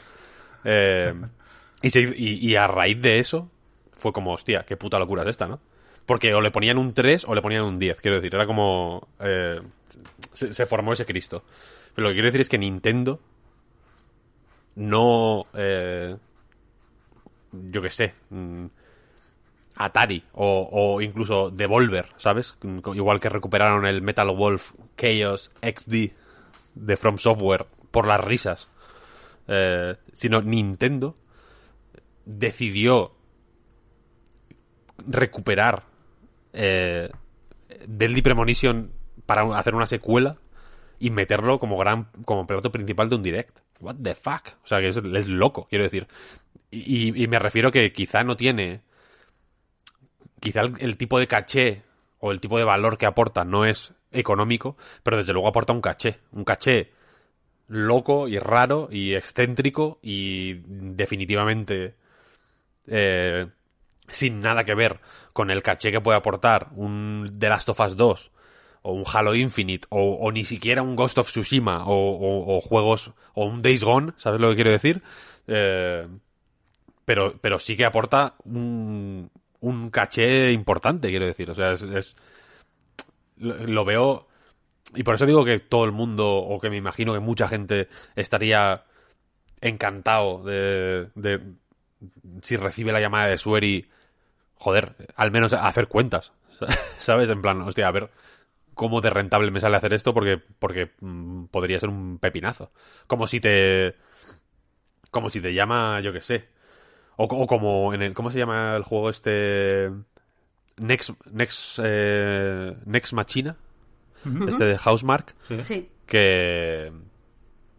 Que, es- está he- hecho con Jarvis. ¿Cómo se llamaba el tío este? El del Robotron. Jarvis, no sé qué. Un diseñador mítico. Ni me sé el apellido, no es una persona tan mítica en realidad, ¿sabes? Pero, pero en todas las comunicaciones del juego. eh, ponían Robotron y su nombre como esto es la hostia, esto es la segunda venida de Cristo. Cuando es una cosa, pues bueno, mm, que, no, que desde luego no estoy como trabajar con, yo que sé, en el mundo del cine, como trabajar con Tom Cruise, para nada, ¿sabes? A mí me gusta, la posición de Swery, que es lo que quiero decir, como resumen, me encanta. O sea, me encanta que, que, que un juego así, que es el típico juego que alguien te puede decir, es que si los si a los hipsters no les gustara, eh, esto sería una puta mierda y no le haría caso ni Dios, ¿no? Igual como como la gente que dice, si este juego no fuera de Star Wars, eh, nadie le haría caso. Como, Bueno, si mi abuela tuviera ruedas, sería una moto, ¿sabes lo que quiero decir? Eh, que me gusta esa postura del tío haciendo sus putos juegos chalaos, eh, excéntricos, y siguiendo adelante y con, un- con mucha dignidad. Y no y que, y que me da la sensación de que su postura no es, joder, ahora sí, con este juego me voy a hacer de oro, ¿sabes? Sino que es, bueno, he sacado esto porque me ha salido de los cojones y ahora pues a, pues a ver qué hago después, Ya- Pero- ya, ya veré. Es que es aún más, en mi opinión. Y quizá eh, aquí estoy pecando de naif. Pero yo creo que va más allá de porque me salen los cojones. Yo creo que el tío. Porque tiene algo que decir. Claro, sí que tiene que decir algo en todos los juegos. Eso es lo que quería decir. Él tiene una intención claro, claro. autoral y quiere hablar de cosas. Fuerte, que no además, habla. sí, sí. Claro, es que. Quiero decir, si valoramos es una comparación quizá loca, pero si valoramos de las sofás porque quiere hablar de cosas y porque quiere trasladar un mensaje y quiere tratar ciertos temas, está guay, está guay que lo hagan a lo grande, con una gran superproducción, con actores increíbles, con una de las mejores animaciones que he visto, con, con un gameplay que es top ahora mismo en lo que quiere hacer Naughty Dog. Me parece maravilloso. Pero también me parece fantástico que haya gente que quiera hablar de sus temas a su, a su aire, o sea, que quiere que el tema sea hacer el tema suyo, pero que el juego también sea suyo, sea todo un poco de autor. Creo que deben existir ambas cosas. Evidentemente, hacerlo todo a lo grande, con una gran superproducción, llega a más gente, es, es más mainstream. Pero es que me parece estupendo que, que exista Sueri. Y claro que no lo podemos comparar con Yoko Taro, pero lo, lo que a mí me parece guay es que Sueri solo es Sueri. Ya está, está él. Creo que, que hay, evidentemente, eh, creadores más indies que también hacen cosas autorales y pequeñas, pero después no tienen su proyección. Y después él, yo a lo- la mayoría de sus juegos veo, eh, o sea, veo, veo sus ideas y veo su manera de enfrentar sus ideas, veo las cosas a las que quiere hablar y cómo él las razona. O sea, eh, qui- quiero decir, un juego co- Deadly Premonition, pero es que no quiero, no quiero hablar mucho del juego, pero The Missing, por ejemplo, que ya se estrenó hace varios años, quiere hablar de una cosa concreta y, lo hace a su manera. Nunca había visto el tema de The Missing tratado de la forma en la que está tratado The Missing. Y eso no se puede hacer en una superproducción. Entonces, yo, yo entiendo lo que dice Víctor de que cualquier persona que tenga cierto interés eh, creativo y de explorar unos ciertos límites creativos en el videojuego quiera trabajar con Sueri. Por eso yo estoy segura de que si él quisiera otro tipo de arte, él podría, o, o- quisiera quizá un arte más friendly, no tan feísta. Podría contar con bastante gente que, que trabajara con él, pero es que creo que esa es su forma de expresarse. Yo creo que él se imagina los juegos así en su cabeza. Y, y me gusta que los haga tal y como se lo imagina. Y ya te digo, quizás soy demasiado fangirl, pero me gusta. Desprende sinceridad. ¿no? Sí, verdad, O sea, es gracias, como- gracias. Es como, joder, el- no, lo- no lo notas en plan, Dios, está intentando eh, ir más allá de lo que menudo wannabe, mm, de qué vas. No, no, no, es como, es, es un... Yo es la sensación que saqué de- del 2, no lo he jugado todavía. Espero jugarlo la semana que viene. Pero del 1, es, a mí la sensación que me dio fue esa. En plan, joder, que juego más cutre y más torpe y más sincero. Y más, y, y más risas, ¿no? Porque, porque es un juego cómico, muy, muy cómico. No es, no es tan malo que te ríes, para nada. Es gracioso. Tiene chistes. Quiero decir que no está, que no es una, un drama que te rías porque es un desastre. No, no, no. Está escrito como una comedia. Es una cosa de risa. Tiene, tiene mil tonos, ¿no? Y es una cosa muy excéntrica, pero tiene momentos de, de chiste genuino. Y, y, y sí, y lo ves. sin- yo, yo lo noté honesto, vaya, un juego eh, cálido, como de, de darle un abrazo, de decir, joder, Sueri, qué guay, tío. Pero es que los Deadly Premonition, el, los Dream, el Don't Life, creo que sí, Dream Don't Life, de cuatro, eso, sí. El de Missing y este Deadly Premonition, todos estos juegos, si, si hay algo que, que yo pienso siempre que pienso en ello, es que el Sueri tiene el corazón en, en, un buen sitio, ¿sabes? Y eh, lo que tú llamas ser honesto. O sea, yo, yo, yo creo que, por ejemplo, él, él hace juegos porque de verdad siente un interés absoluto creativo por hacer juegos y solo juegos y sus juegos son estos y no por forrarse. Y a mí eso ya me, ya me gusta, no sé, me cae bien. Pero aún así, repito, porque quizá me estoy mm, emocionando demasiado, por favor, no juguéis a Deadly Premonition 2 a Blessing in sin saber lo que es y sin... No, no, no experimentéis, porque no, no, no os va a gustar probablemente. Mirad ante un par de trailers o mirad vídeos del primero porque es muy continuista en ese sentido. Es que es, es una pena que ayer se hablara solo del framerate, ¿no? Que se podía presuponer que no iban a ser 60 estables, ¿no? Pero que ya no son los que vaya mal de frames, es, es que eh, no sé cómo acabó la cosa, pero ayer durante un buen rato estaba la duda de si lo parcheaban o no. Porque Jim Sterling dijo que el PR le había dicho que no, luego otros preguntaron y dijeron que sí, que ya veremos. Eh, lo que decías, Víctor, del caché, creo que es indiscutiblemente cierto, pero creo que es un tipo de juego que por querer ser más torpe de lo que realmente debería ser, eh, pues ese caché se acaba con el lanzamiento, ¿no? Es más, para el catálogo de Switch, este juego es más valioso hace un mes que ahora.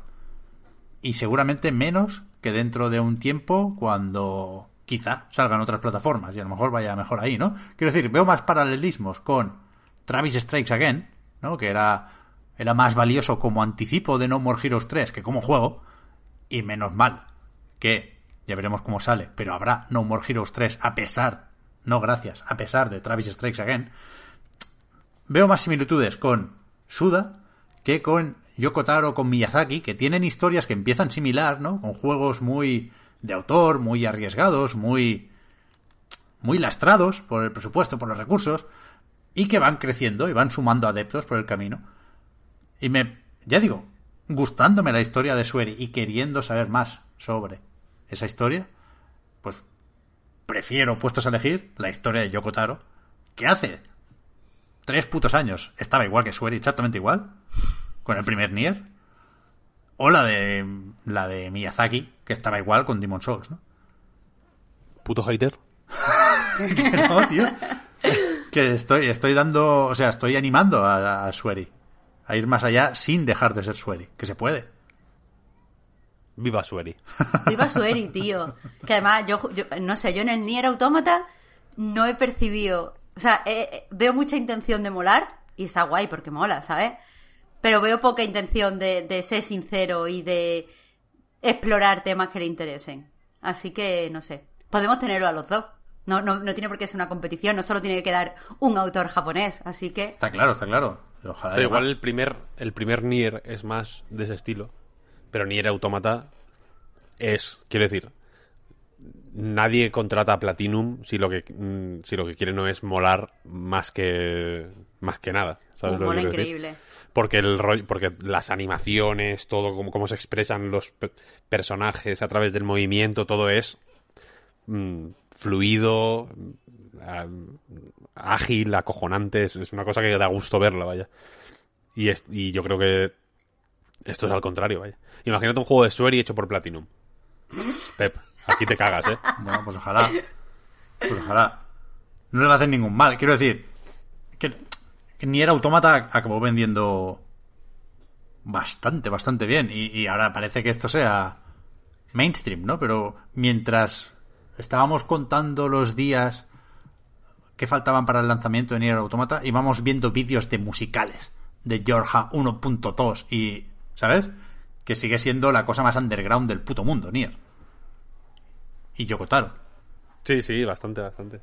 Lo que pasa que ahí Square Enix, pues, pues, hubo alguien que estuvo vivo, hubo un productor que, que hizo su puto trabajo, ¿vale? Y todos contentos, todos contentos porque no se pierden nada por el camino.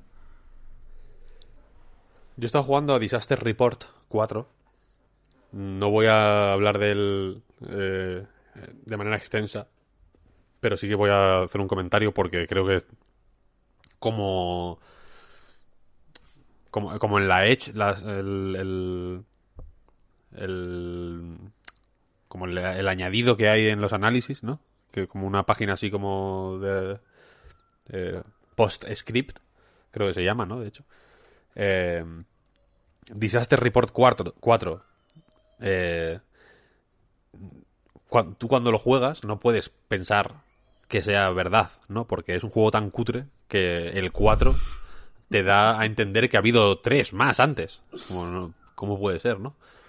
Eh, total. Disaster Report 4 es una serie de juegos más o menos eh, veterana en la que eh, pues son historias cotidianas en, ambientadas en Japón después de un desastre, ¿no? En este caso hay un tú estás yendo a, en un autobús, tu personaje, y hay un terremoto y, y se empiezan a caer rascacielos y se monta un pifostio del copón. Y la cosa es que este juego es extremadamente cutre, pero le pasa tiene ese, tipo de, de cutrerío eh, sincero, muy japonés quizá, Eh, y que creo y que creo que es un juego que me, que me cuesta recomendar a nadie porque de verdad que es catastrófico, pero catastrófico a un nivel que, o sea, para que os hagáis una idea, el fin de semana pasado le estuve dando bastante y me estaba volviendo loco, porque la, eh, la animación de caminar es las zancadas que das son mucho más amplias de lo que avanza el muñeco. Entonces es muy raro. El muñeco avanza lentísimo, lentísimo, lentísimo y los pasos son más o menos normales. Y la cosa es que ahora tengo los Joy-Con rotos. Qué raro. Un Joy-Con roto, ¿no? ¿Verdad? Que, que tecnología soviética que está hecha para durar décadas. Pues se me ha roto el botón R. Eh, y, y la cosa es que funciona a veces. De cada 10 mm, pulsaciones funcionan 8, quizá, o 7. Entonces, eh, en Disaster Report 4 se corre con el botón R. Pero como no conseguía encontrar ningún botón para correr, porque no me funciona el botón R, insisto, bien, pensé que no había botón de correr. Entonces jugué sin el botón de correr. Y de la misma manera que, el- que la animación de caminar es da la sensación de que tiene que avanzar más rápido de lo que avanza realmente, la de correr es al revés. Las zancadas que da son más pequeñas de que lo rápido que corre y avanzas a una velocidad acojonante. Eh, entonces jugué eh, caminando, nada más. Es un juego infernal, Disaster Report 4 de verdad, pero que al mismo tiempo es perfecto. Es un 10 y un 0. En, en su, inter- en su interior conviven You can write a 10 without a zero.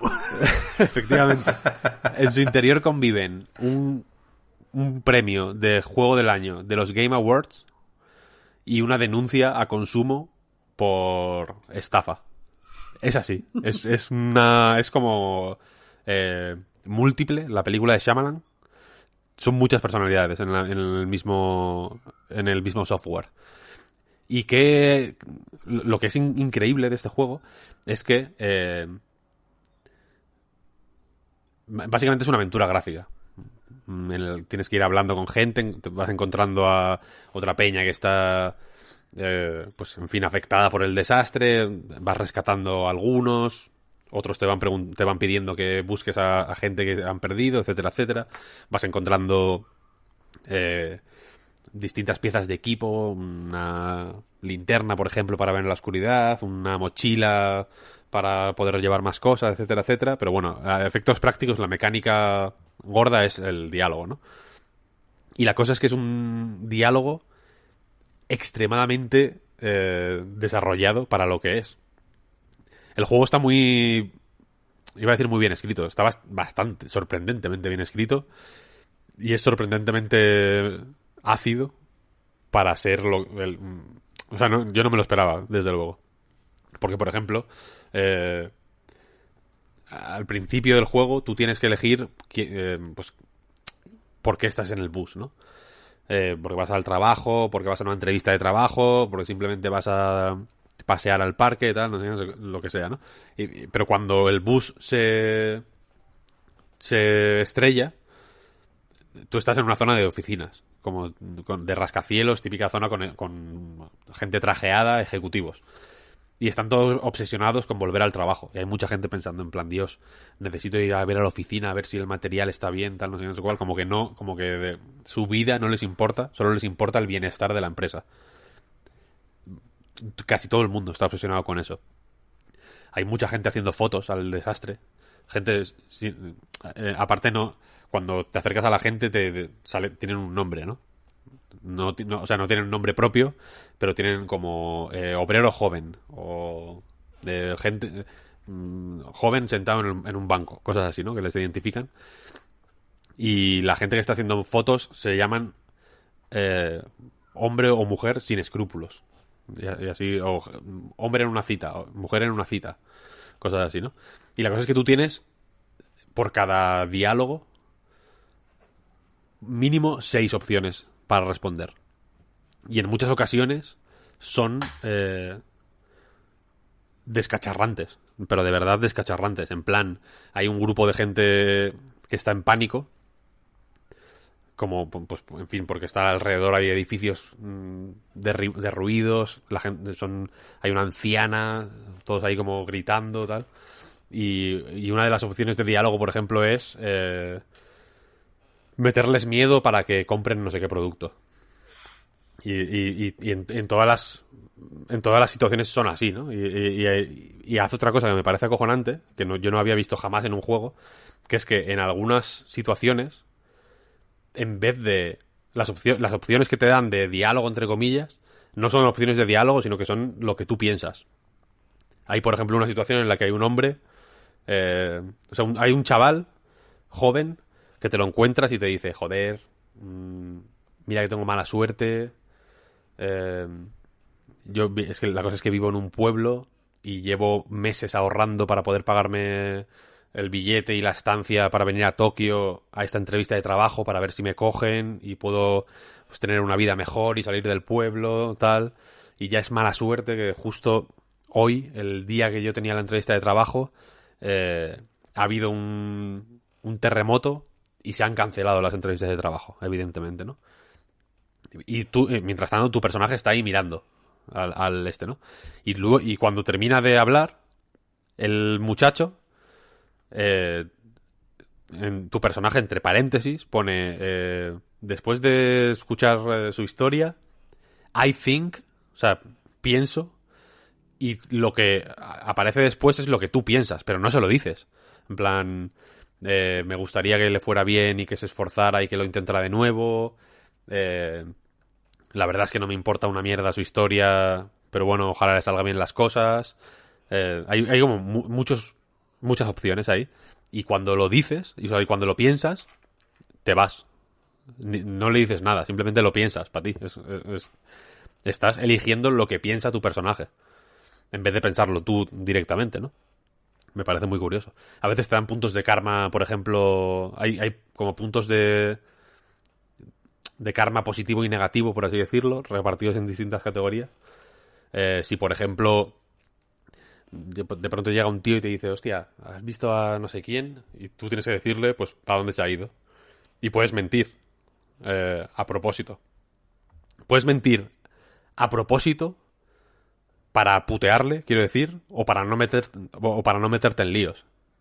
Y en función del, del motivo por el que mientas, te quitan karma en mayor o menor medida y de mayor o, y de un tipo u otro.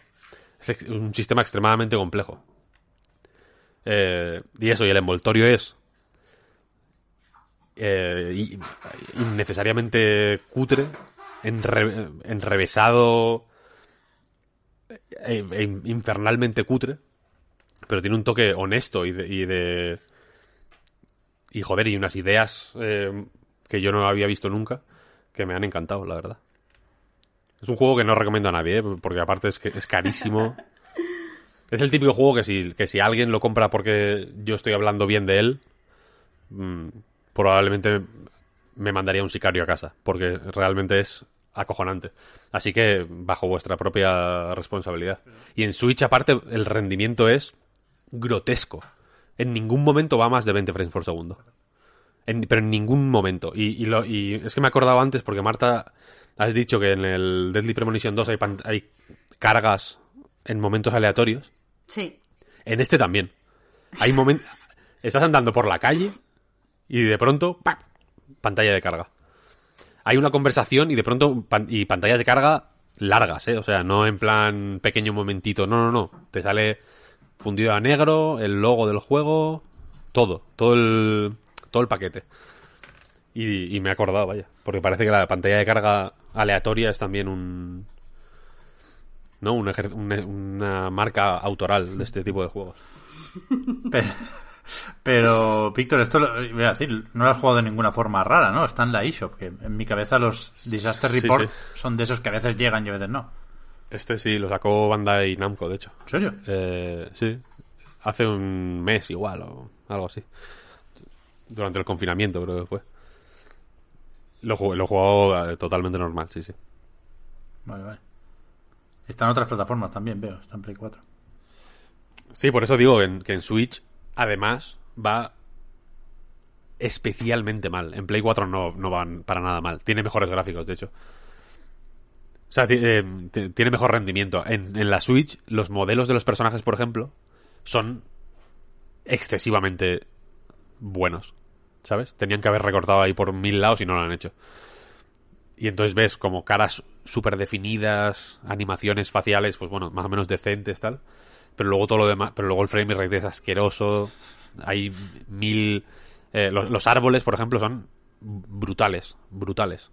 Los de Pokémon Espada y Escudo son, a, a- su lado, eh, un Real Engine 5. Hostia, está en Steam también. Y está en Steam, Pero efectivamente. espérate, vale. O sea, 50 joder, pepinos. Mira que no me gusta hablar del- de los precios, ¿eh? Porque que cada uno cueste lo que considere necesario, faltaría más. Pero vale 60 pavos. En PC. Sí, sí, sí, sí, sí, sí, sí, sí, no, sin tonterías. Sin tonterías. Tiene una demo, eso sí. Luego me la bajo. Es un juego brutal. Y mira, ya que estamos hablando de juegos cutres, la semana pasada pedí opiniones para el arrastre Sí. y una opción que salió vari- en varias ocasiones, más de lo que yo esperaba, Lo fue eh, Crypt of the Serpent King. La cripta del rey serpiente. Que, como dije, es un juego también extremadamente cutre que me compré en Switch porque costaba un euro, básicamente.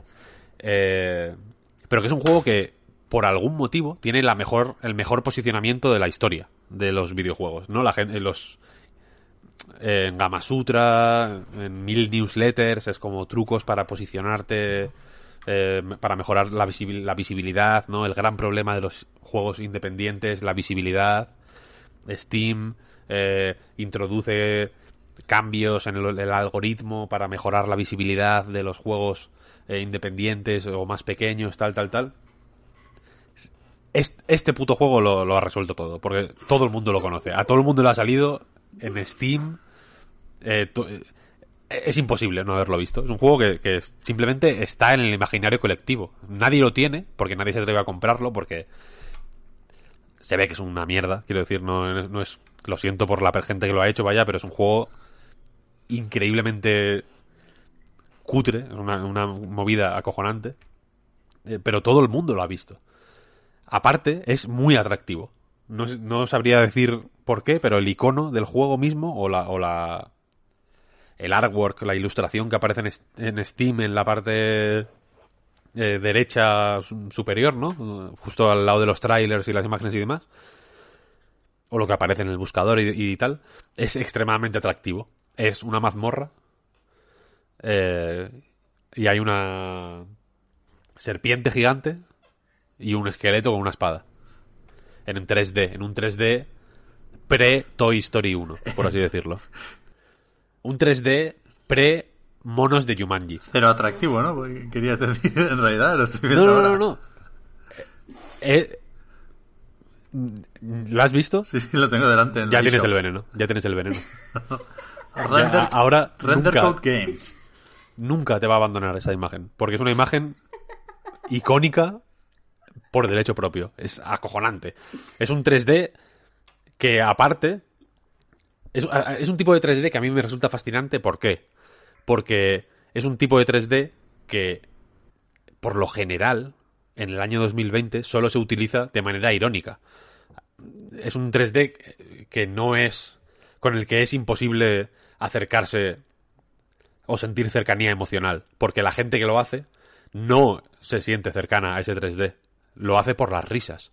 En plan, voy a hacer una web tipo Geocities y por mucho que la que la intención pueda tener un giro cálido, eh, digamos, eh, de fondo, ¿no? De intentar, yo que sé, recuperar eh, un poco la artesanía de hacer las webs a mano con herramientas propias, no mediadas por grandes plataformas tipo Blogger o WordPress, ¿no? Que te, que te dan todas las herramientas para hacer una web que tenga un aspecto pues mucho más eh, apetecible para, para la gran mayoría de gente, pero que le quita ese rollo un poco más artesanal o in- in- incluso de un MySpace, ¿no? Que también era una cosa eh, que te la daban hecha, por así decirlo, pero que a base de modificarlo y de personalizarlo, ¿no? Como que era una parte de, ti en Internet, de alguna forma, ¿no? Y, y tenía este rollo, pues, de...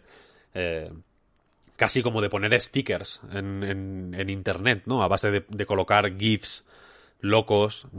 El y- y- y esto evidentemente me hace pensar en eso porque no hay nada que sea más icónico de esa época que el esqueleto bailando. O, ¿no? El esqueleto bailando es un. Es, hay dos. quiz- Quizá lo único que sea más icónico que el esqueleto bailando, o el esqueleto tocando la trompeta, o el esqueleto haciendo lo que sea, el esqueleto en movimiento, es el bebé de Ali McBeal. Son las dos cosas. El bebé que baila, tío. Solo hay, eh, son esas dos cosas. Eh, Internet en cierta época fue el bebé de Ali McBeal y esqueletos haciendo cosas, ¿no? Eh, y este 3D, sin embargo, es sincero.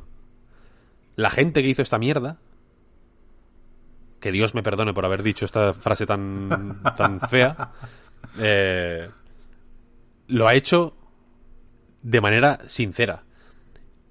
Y, y lo ha hecho probablemente descargándose assets de la tienda de Unity y modificándolos. Muy por encima, ¿eh? No, no digo que hayan modelado un esqueleto o que haya una artesanía o que haya algún tipo de... Eh, ¿Cómo decirlo? De, intención artística o de demostración de, de, de habilidad técnica en este esqueleto y en esta serpiente y en esta mazmorra, ¿no? Porque fijo que son assets eh, de Unity. Pero son assets elegidos porque molan, de, de manera sincera. De manera, eh, pues, cringy, al final, ¿no? Porque, porque es como, pues yo que sé, como el león come gamba, o ese tipo de cosas, que dices, joder, sientes, o, cuando va una señora y- en- a, a Talent y canta muy mal, ¿no? ¿Qué piensas? Joder, pobre señora. eh, todos somos esta señora, de alguna forma, ¿no? Y entonces, eh, joder, yo me sentía atraído como una polilla a, una luz po- por este juego. Y cuando lo encontré a un euro, esto fue un, domingo por la tarde, voy a contar toda la historia de manera innecesariamente desarrollada para que veáis lo que hago yo los domingos por la tarde. Eh, en la eShop, cada vez que compras un juego, te dan puntos de oro, ¿no? O monedas de oro, lo que pollas sea. Un 100 monedas de oro es un euro, básicamente. ¿Qué pasa? Que esto funciona también con los códigos que te manda Nintendo, por ejemplo, ¿no? No sé exactamente cuál es la, eh, la relación, pero bueno, eh, si te mandan un juego que cuesta 60 euros en la eShop, te dan una buena cantidad de monedas de oro de estas, vaya.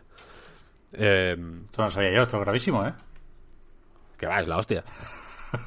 Es la hostia para mí, quiero decir. Ya, por eso, por eso. Eh, entonces yo lo que hago con ese dinero, como todo el mundo sabe, y está feo que lo diga yo, pero soy el Robin Hood de los putos videojuegos, es repartir, es repartir este, esas monedas de oro, estos doblones que he conseguido robando a los ricos, en este caso a Nintendo Ibérica, entre juegos más pequeños. Entonces me suelo comprar, pues, indies, eh, me meto en las ofertas. En las ofertas está bien apoyar a los indies porque los juegos en la eShop eh, se, se destacan en los tops por eh, número de ventas. Entonces cuando los ponen a un euro es básicamente una forma perfecta para subir eh, puestos como locos, ¿no? El NBA 2K estuvo a un euro o a dos y por eso está como en los top selling siempre, no porque hayan ganado mucho dinero con él. Eh, entonces lo que hago es eso, eh, pues indies o juegos que ya tengo en otras plataformas pero que quiero apoyar, cosas así, los, los compro con monedas de estas, ¿no? Y eh, buscando las ofertas, estaba buscando como joyas, en plan, vamos a ver, eh, ordenando por... eh, creo, que, creo que puedes ordenar por menos de 5 euros, entre 5 y 10 euros, tal, no sé qué. Puse como menos de 5 euros y los puse de más barato a más caro. Y digo, voy a buscar joyas por un euro para de paso eh, sorprender a mis followers de Twitter con, eh, con mi gran, mis grandes conocimientos en videojuegos oscuros, recomendando algo que les sorprenda. ¿Qué pasa? Que en mi camino, antes de que yo pudiera hacer, eh, eh, digamos, cumplir esta fantasía de, de poder, ¿no? De ser yo como el gran gurú de, de los, de los videojuegos underground, Crypt of the Serpent King se cruzó en mi camino y me nubló. Me sentí como un cervatillo en, en la carretera. Me- este juego me, me puso las largas, básicamente, y me dejó obnubilado. Costaba 99 céntimos. Tuve que ir a por él automáticamente, por supuesto. Y en lugar de quedar en Twitter yo como un gurú del buen gusto, quedé como una especie de de experto en la mierda, ¿no? Porque me puse a hablar del juego este y, y- y fue como de risas. Pero la cosa es que luego el juego es un dungeon crawler eh, bastante malo, la verdad, en el que hay que conseguir una serie de llaves y luego matar a un jefe final. El combate es pobrísimo, eh, los enemigos son están increíblemente mal diseñados. La manera de combatir, no hay ninguna manera buena de combatir. Es un juego en el que tienes que encontrar la manera mala de sobrevivir. Porque no hay ninguna manera de bloquear eh, golpes, por ejemplo. El daño que haces tú a los enemigos es insuficiente a todas luces. Y sin embargo, el daño que te hacen a ti es extremo. La única forma de, digamos, de equilibrar un poco esta balanza mortal es eh, comprar mejores armas, pero para comprar mejores armas tienes que conseguir dinero que se consigue únicamente pasando pantallas. Entonces, para pasar pantallas tienes que aprender a chisear el juego, ¿no? El... La única vez que yo he puesto un cero a un juego en anightgames.com, que solo hay un cero en toda la historia de la web, fue uno que para mi gusto no era ni siquiera un juego, porque la manera en que era una especie de RPG de 3DS, tampoco hay que recrearse en eso, pero la cosa es que la manera en que te daban experiencia era tan cuadriculada que que podías echar cuentas de lo que iba a pasar más adelante. En plan, dentro de yo qué sé, 10 pantallas voy a estar en este punto, porque porque la manera en que progresaba todo, los enemigos que te aparecían, todo, todo, todo, todo, todo, todo, seguía una línea extremadamente clara. Entonces no, no había juego, no había... eh, era un juego muerto. Porque sabías que al final de la pantalla 1 ibas a tener 100 puntos de experiencia, al final de la 2 300, al final de la 3 600, ¿sabes lo que quiero decir? Se conseguía todo en números redondos y siempre en los mismos. Para todo el mundo, esa iba a ser la experiencia exacta. No era un juego, era una especie de eh, calculadora con una sola eh, posibilidad que era esa. Mm, Estar en ese punto. En, y eso para un RPG es horrible, claro. Era llegar a la misma, al mismo punto, en el mismo momento, todo el mundo. Un juego muerto, en- eh, bajo mi punto de vista. Y este es igual. Este es exactamente igual. Consigues los mismos puntos de experiencia siempre con cada enemigo. Subes de nivel en el mismo momento. Es, es brutal. Es alucinante. Hasta el punto de que pienso. ¿Quién ha hecho esto? ¿Quién ha hecho este juego? ¿Y por qué le estoy dedicando yo tiempo? Este juego es el, el único juego que tiene esta gente, yo creo. No sé si sigues en la. En la página de Steam de. o- o- ah, bueno, estabas en la eShop, ¿no? Sí, estaba en la eShop, sí, perdona. Es que me he perdido en la eShop, ¿eh? Realmente es una trampa mortal. Es una trampa, la- la- una trampa mortal de verdad. Ahora me estaba comprando el Crosscode, que ha salido en consolas ahora y ese sí que es la hostia. Empecé a jugar en el Game Pass de PC. Ese juego es la hostia, sí, tiene pinta. Switch. Pues la cosa, Render Code Games, la gente que el 27 de diciembre de 2016, irónicamente un día antes del Día de los Inocentes, publicó Crypt of the Serpent King. No ha hecho nada más. ¿Quién es esta gente? Probablemente sean dos chavales de 14 años. Me lo imagino, que han comprado o, que han encontrado en un Humble Bundle un pack de assets de fantasía medieval eh, para Unity y han dicho, vamos a hacer un juego. Víctor, Dime. breaking news. Le acabo de dar a Render Code en la eShop, Render Code Games, dice artículos 2. ¿Cuál es? Crypt of the Serpent King, efectivamente. Y la semana pasada, el 4 de julio concretamente, sacaron Zombies Ruined My Day. Jesus. Un cambio, un, un cambio total. Es un juego 2D muy feo también. Pero es de- los assets parecen mm, comprados. Son como dibujos en flash muy, muy feos.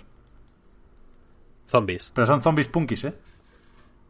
Esto puede ser una obra maestra. ¿Cuánto cuesta? O sea, tienen, tienen... No sé si son payasos euros. o punkis, pero tienen el pelo de colores. Son punkis, son punkis. Sí, sí, sí, sí, sí. Este juego parece terrible también. Cuatro La interfaz, todo, todo, la interfaz. En el Crypt of the Serpent King, eh, la interfaz está hecha con Times New Roman. Está bien, tío. Es brutal. Los, las barras de carga son las, las más eh, por defecto que te puedas imaginar. Todo, todo es increíble.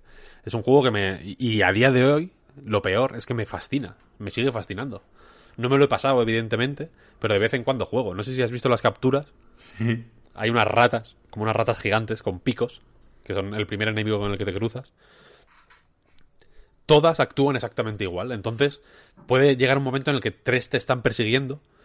El- la clave, por si a alguien le interesa, para eliminar a estos enemigos es quedarte quieto y cuando empieza su animación de atacar, dar para atrás. Entonces, fallan, te acercas, les atacas, ellos vuelven a atacar, ¿sabes? Cuando tienen el pico en, en alto, te das para atrás y así, pues... O sea, le- le- retrocediendo en vez de esquivando. Claro, no hay manera. o- se puede también. se- la técnica avanzada, evidentemente, es eh, hacer un semi- una media luna y atacarles en la espalda y luego otra media luna cuando se dan la vuelta a ellos y así. Pero que no, pero no es un combate, no es un sistema de combate. Es una. A esto me refiero. Que no es un juego que esté diseñado. Es un juego como que, que, lucha por, por su propia existencia. Es una cosa es, un- es una cosa acojonante. Me encanta, me encanta, me encanta. Y es que, y es que la- ya digo, no es, y no lo digo en broma, es un juego que me fascina, de verdad. Me, me produce eh, una atracción fatal. Más que muchos juegos con presupuestos multimillonarios. Me, me-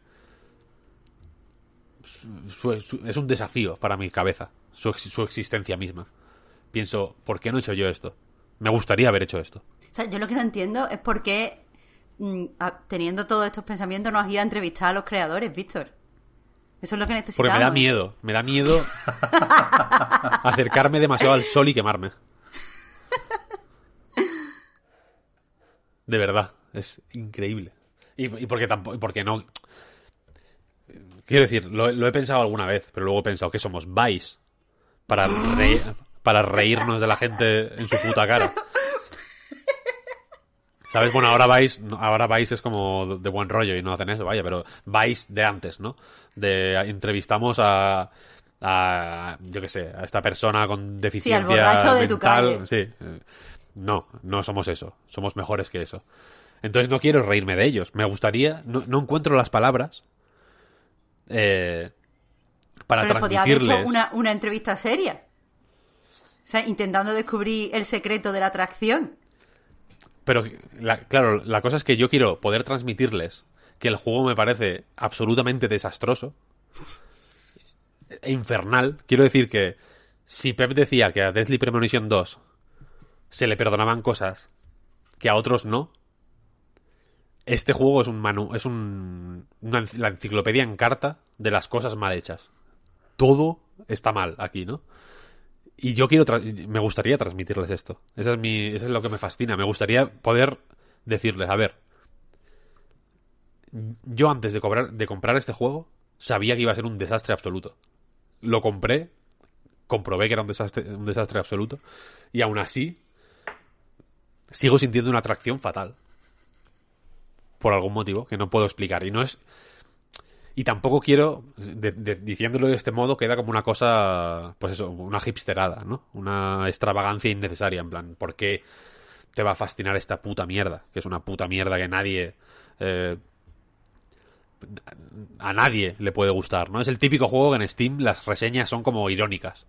Plan, 10 de 10. Es el mejor juego de la historia. eh, horas jugadas 0.1. Porque es muy. Porque no se puede jugar más. O sea, nadie puede jugar a este juego más de dos horas. No es imposible. Entonces me gustaría poder transmitirles esto de forma no ofensiva. Y. y, no sé. Y, abrirnos mutuamente, por así decirlo.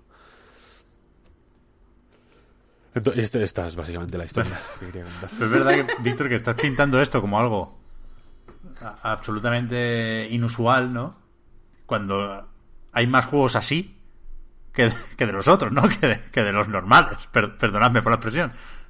Pero la mayoría no son así. Claro, claro, o sea, que entiendo que aquí hay el, el magnetismo del render del esqueleto y demás.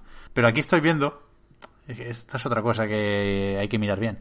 Al final del tráiler de Zombies Ruined My Day, que sospecho que vas a jugarlo este mismo fin de semana, Víctor, Yes. eh, porque tiene algo de Beer el tráiler, pero que pone lo típico de no separar desarrolladora y editora, que a mí eso me parece uno de los mayores problemas de esta industria, pero al final sale un logo, que es el de Render Code Games, efectivamente, y otro que sale encima, que es Mancebo Games, y pone Independent Game Development, que por el uso del bisel y relieve del Photoshop, yo creo que son la misma gente. O sea que, que la misma, bueno, pues a lo mejor es una persona solo, pero que una persona ha montado aquí la desarrolladora y la editora. Tengo esa, tengo esa sospecha por alguna razón. Estoy mirando. Estoy mirando un vídeo en YouTube de zombies. Es horrible, es horri- horripilante, horripilante. Pero parece que es el típico juego que tiene un platino fácil, por así decirlo. Si no hay trofeos en Twitch, tío. Ya, pero, en la- pero yo estoy viendo. el- está en otras plataformas este juego, es Steam multiplataforma. también. Vale, vale, vale. En Steam, en Steam no lo sé, pero en Xbox One al menos sí. Ah, vale, vale, vale. Bueno, no sé, lo del juego malo es un tema, vaya, pero... La cosa es que hay una diferencia entre los juegos malos y. O, o- o malos oportunistas, malos que, que dices, joder, mm, estáis ocupando espacio. Hay, yo hay muchos juegos malos que los borraría. Si fuera Gabe Newell, un día me, me pillaba un pedo y, y- borraba la mitad de Steam. Pero este no. Yo me imagino a Gabe Newell borracho, puesto de crack, además, un día el, el Gabe Newell's lowest moment. Un momento en el que tiene algún tipo de crisis existencial y dice, Steam es una mierda, vaya plataforma loca hemos creado porque encuentra, yo qué sé, un juego en el que, yo qué sé, eh, de- del Ku Klux Klan, por ejemplo, y dice, me cago en Dios, qué, qué puta locura es esta, porque, ¿qué estoy haciendo, no? Y dice, voy a borrar. Esto, ahora que estoy, ahora que el alcohol y las drogas en grandes cantidades me han dado este valor, voy a limpiar Steam yo mismo. Voy a coger la escoba y voy a barrer toda esta basura. En ese killing spree loco de Gabe Newell, este juego no se iría. Te lo digo yo. Me lo creo, me lo creo. Porque, hay- porque hay sinceridad. Hay corazón. Pero yo estoy sufriendo, Víctor, porque sé que sé que, que tienes ganas de presentar esa serie de juegos en el arrastre, que nadie piense que suene mal, ¿eh? No nos estamos arrastrando, es la pesca de arrastre. Es la forma de no seleccionar los juegos a los que va a jugar Víctor, ¿no? Simplemente todo lo que pilla. Yo juego lo pruebo todo. un rato.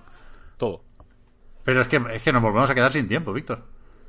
Ya, ya, ya. Tengo que hacer la sección, además. Es verdad, es verdad. Uh, pues pasamos a la sección, pasamos a la sección. La sección. Eh, ¿Tiene nombre? Los apellidos. Vale. Buah. No, no me, no me mola. Eh, Yo estoy ya de culo con esta sección, ¿eh? Título provisional. mm, ¿Cómo se podría llamar entonces? A ver, hubiera sido mejor, y sigue siendo malo, que se llamara apelliditos.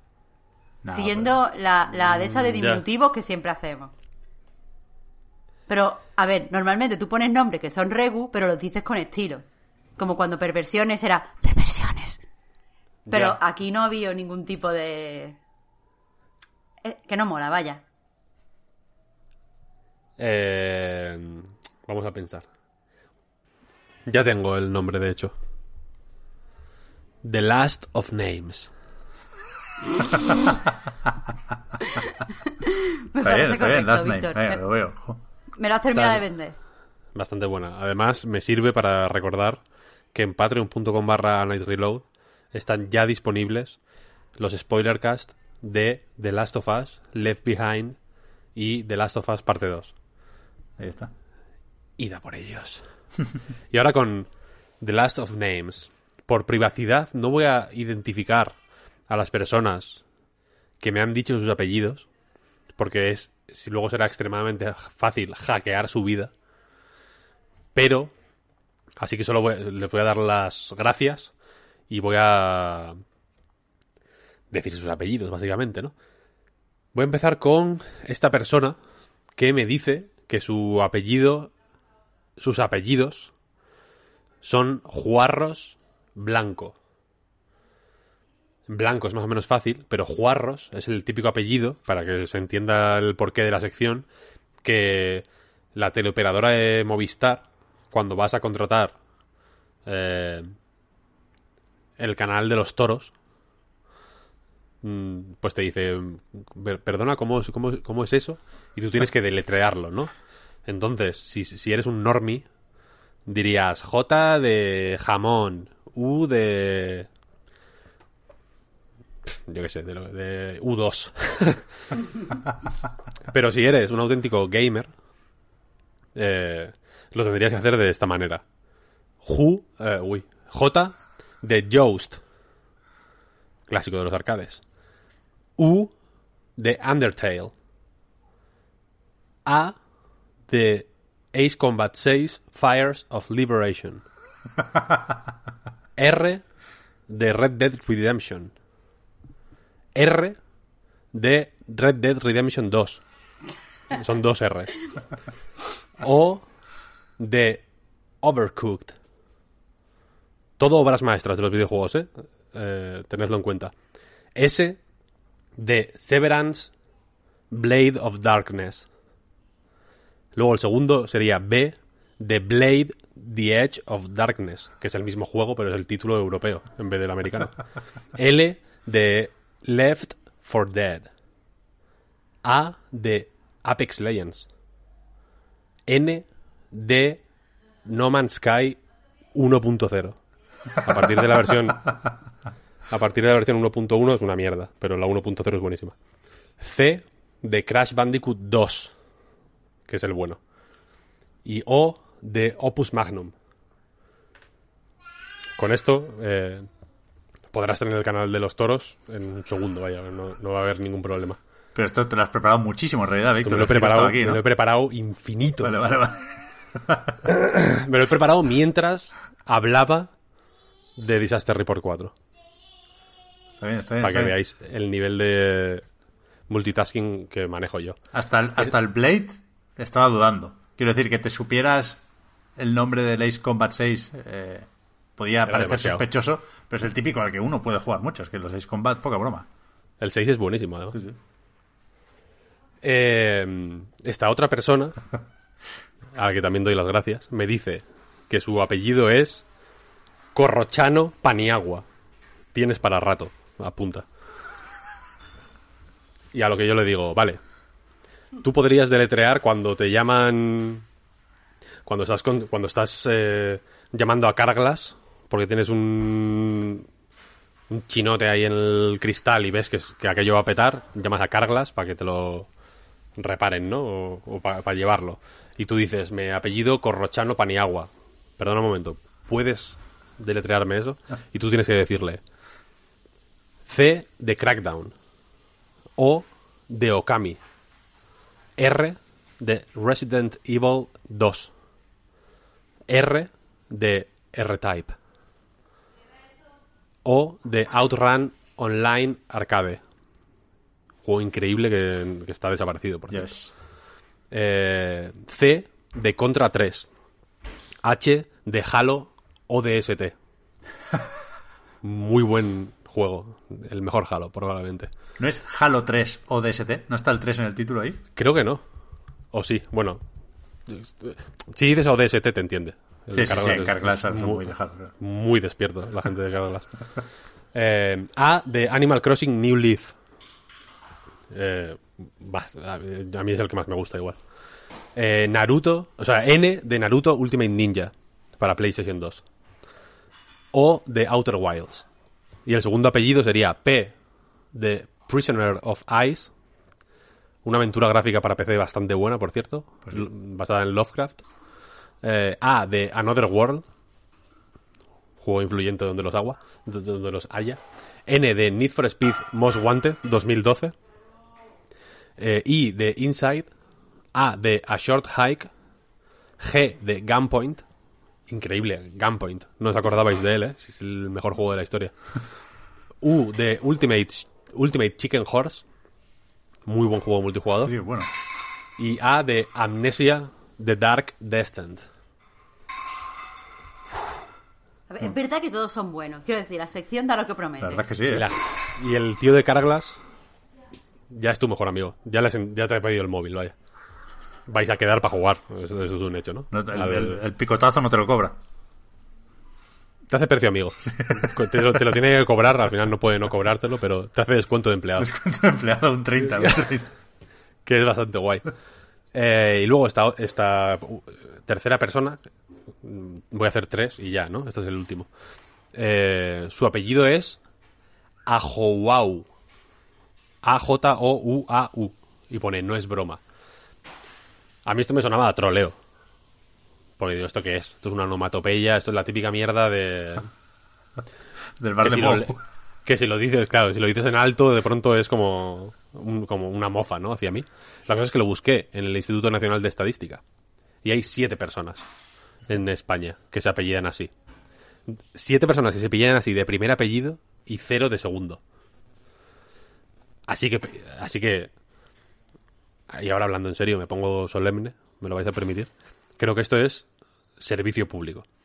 Esto es necesario. Lo estoy haciendo para que esta persona, que probablemente tenga muchos problemas para eh, hacer entender su apellido, tenga un- algo a lo que asirse eh, y, vea un rayo de esperanza. Esta persona y las otras seis que hay en, en España, ¿no? Que se apelliden así. Eh, por lo visto se pronuncia, me aclaró luego el mismo, Ayuó. Porque es francés. Pero, ah, pensaba que era canario. No sé por qué me ha sonado canario. No, es francés por lo visto. Vale, entonces se pronuncia como ayuo, entonces entiendo que, que es complicado, ¿no? Entonces, a esta persona, eh, cuando está llamando a Booking, porque ha tenido un problema con un con un hotel que tenía reservado para ahora para agosto y, la, y, con, y con el coronavirus no va a poder ir y tal y cual, ¿no? Y, pero en el hotel no le quieren no le quieren cancelar la reserva, no le quieren devolver el dinero, entonces está llamando a Booking para hacer una para hacer- poner una reclamación, ¿no? Para ver si, si se puede hacer algo tal y le dicen en Booking, bueno, ¿y cuál es el el apellido? ¿Me puede decir el primer apellido? ¿A nombre de quién estaba la reserva? Y esta persona dirá, ayuó. Y dirá, un momento, un momento, ¿me puedes deletrear eso?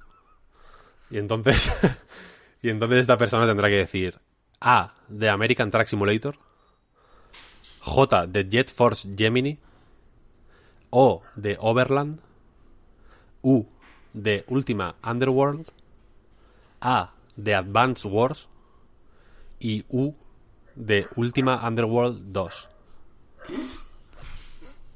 Y entonces eh, le devolverán el dinero. Claro. Sin duda. Sin duda. La persona de Booking dirá: Jet Force Gemini, ¿eh? Buen gusto. Te voy a, voy a procesar yo la devolución y que se jodan los del hotel. Está bien, Tourist está bien, a mí me gusta la sección, ¿eh? Esta es, esta es, esta es, ya está. Pero, pero es que lo, lo has jampiqueado, Víctor. O sea, yo, yo no quería decir nada, pero lo has jampiqueado. Porque todos sabemos que hay letras que no tienen juegos asociados y, y, y qué casualidad que no te ha salido ninguna. Eh, un momento. Un momento no. Siendo, siendo cierto que hay un poco de cherry picking, que se llama, lo tengo todo previsto. Y probablemente en directo os sorprenda de una manera tal que Jeff Bezos nos meta 40 millones de suscripciones eh, al canal de Twitch. Nos compre. Si Amazon compró Twitch, ¿por cuánto? ¿Mil millones de dólares? 500, creo. Bueno, no sé. O, más, sí, no sé. Bueno, 500, me vale. 500 es Por poco. 500 millones de... Está bien, yo sé. Va a comprar twitch.tv barra a Night Games por mil. va, va a pagar el doble por nuestra URL de lo que pagó por la plataforma Claro, entera. 500 para nada, ¿eh? 970, perdona. Pues 2000 va a comprar a Night. De la, del, del tirabuzón que voy a hacer en directo. Solo, O sea, solo tienes que va a caer decir, de rodillas llorando. Va a llorar, va a llorar. El puto calvo. Solo tienes que decir C de Crucible. total, total. Me lo bajé, por cierto, antes de, lo, de, lo, de que lo de que lo deslanzaran. Me lo fui a bajar como una rata para estar dentro. Yo lo tengo bajado, creo también. Pero no- Sí, lo tienes porque me salía. Amigos que juegan a esto y salías tú ahí triste solo. Todo mentira. Eh, ¿Qué iba a decir? Ah, sí, sí, que, que somos conscientes de que llevamos un tiempo sin hacer preguntitas, que nos quedamos sin tiempo para las preguntitas. Y vamos a solucionar esto pronto. No sabemos muy bien cómo, si después de asegurar la compra por parte de Jeff Bezos en el programa de la semana que viene, que si todo va bien será en directo a través de Twitch, o, o grabando como podamos, porque son fechas complicadas, eh, el programa bimestral de preguntitas para patrons. Algo hay que hacer con las preguntitas, que sabemos que, que son las grandes olvidadas de estos últimos podcasts. Pero, pero es que se nos va, se nos va. Iba a decir Hombre, que a mí me gusta mucho de- la sección porque es lo contrario al podcast Reload. Quiero decir que normalmente estamos dos horas para recomendar un par, un par de juegos y aquí realmente en cinco minutos los 20 que puedas haber dicho son obligatorios. Sí, um, mínimo bastante buenos, vaya, no te, no te va a doler jugarlos. Sí, sí, sí, sí. Y esto es un poco preguntitas, en realidad, quiero decir. Es intera- Es engagement, Es verdad. ¿no? De alguna manera. Contacto con la, comunidad, sí que, sí que es, claro. Está bien, está bien, está bien. Pero eso, eh, pediremos preguntitas, ¿eh? Esta semana de una forma u otra. De momento, tenemos que prepararnos, tenemos que dormir bien hoy, porque mañana, estamos grabando viernes, mañana hay Devolver Digital Direct, D3 lo llaman, y pasado Ubisoft Forward. Ubisoft pa'lante. Va- vamos Ubisoft. ¿Lo, lo, ¿Lo veréis o qué? Yo, sí, vamos, el de Devolver, 100%. Sí, es que no quiero ver ninguno. A ver, soy la única persona aquí que quiere ver las cosas. Claro, es que es, es nuestro trabajo, bueno, lo sé, ¿eh? no, no, no, no quiero, no quiero escaquearme en ese sentido. Pero que es un sábado y un domingo, tío, que es que es un cachondeo. Que vale que es para los fans y para la gente y que se, ¿no? se, se emiten cosas por la tele sábado y domingo, por supuesto, no me Pues quejo un sálvame. poco, un poco solo por vicio, ¿eh? Pero a mí lo de Devolver no me gusta desde hace muchos años, lo siento, ya me pillaré el juego de los serruchos de JW cuando toque. ¿Cómo es? Disc Room. Disc Room. O Gothic Room. También, También. Lo, lo llaman. Y lo de Ubisoft, es que, es que va a ser un remaster del año pasado. Con un Far Cry al final, pero... eh, Watch Dogs Legion. Eh, Assassin's Creed Valhalla. Eh, Hyperspace, ¿cómo se llamaba? Hyperscape. Hyperscape. Buenísimo juego, por cierto. Me hicieron un... Yo ahora uso Uplay todos los días. Esto es mi cruz para jugar al Trackmania. Hostia, Eh. me metí, el otro día me bajé el Trackmania. Porque para para capturarla, o sea, para conseguir una imagen, un artwork y ponerlo en el podcast de la semana pasada, no me costó un poco encontrarlo, un poco más de lo normal, lo acabé pillando del Twitter de Trackmania. Pero me bajé el juego por si había la típica pantalla de carga con eso en grande, ¿no? Ese coche que es una especie de trofeo, como una rampa. Sí, sí, sí. Eh, y, y ya digo, no estaba en el juego, lo, lo pillé de Twitter. Pero el juego es una cosa, Víctor. Yo no me lo imaginaba, ¿eh? Mira que me... no- no- creo que nos lo pasaste tú por line, supongo. La captura esa con las banderas Eso es extremo. de las comunidades autónomas. Porque tú eliges país y después eliges región. Y tienen como marcas de agua, están deformadas. Y todos los Marcas menús de agua horribles y cuadradas. Quiero decir Pero- que no es que tenga unas letras transparentes encima de la bandera, ¿eh? Que es lo que se puede imaginar la gente. Que tienen un puto cuadrado ahí en mitad de la bandera. Increíble, increíble. O sea, la cosa más cutre. Por eso decía el otro día que no, que no se nota lo que tiene esto de Ubisoft, más allá de probar cosas con el modelo de negocio, ¿eh? Porque otra cosa no sé, pero la interfaz y los menús, me cago en la leche, en Wii te los hacen fino, Bueno, fino, Dios. filipino. Y aquí es el típico que no cabe nada en los botones, todos los textos tienen un tamaño de letra distintos, todos se salen de los márgenes, hay... Cuando te dicen que te suscribas y te, te, te enseñan las distintas posibilidades de pago, los textos están medio en inglés, medio en español. O sea, Sí, sí, sí, sí, sí. increíble. No me lo podía creer. sí. sí. Bastante cutrongote. Dos cojones. Pero bueno, yo juego todos los días, aún así. No me, no me hagas bullying, tío, que te den por el culo. Todo esto, evidentemente, después de darle al icono en la Epic Games Store para que me abra Uplay y me lance esto y me valide las cuentas 80 veces. Bueno, yo uso Uplay todos los días ahora, es la cuestión. Eh, y el otro día me ponía como juega a, a Hyperscape tal. Y me dio. Me me sentí engañado por los Dark Patterns. Porque había como una. Había una opción que parecía sugerirte que no tenías que recibir un drop de Twitch para jugar. Que es algo que no voy a hacer. Lo siento mucho. Mm, Paso. Ese aro mm, no es para mí. Estoy demasiado gordo para ese aro. Eh, y al final me engañaron y no. Eh, Había como X botones, clac, clac, clac, clac. Fui siguiendo la secuencia. Como, como quien sigue, como quien ve un anuncio de. de eh, yo qué sé, usa, no- te masturbes hasta que vea, hasta que hagas esto, ¿sabes? como el de las páginas porno, y que al final te lleva a, a- a yo que sé qué, a la dark web, a comprar armas o lo que sea.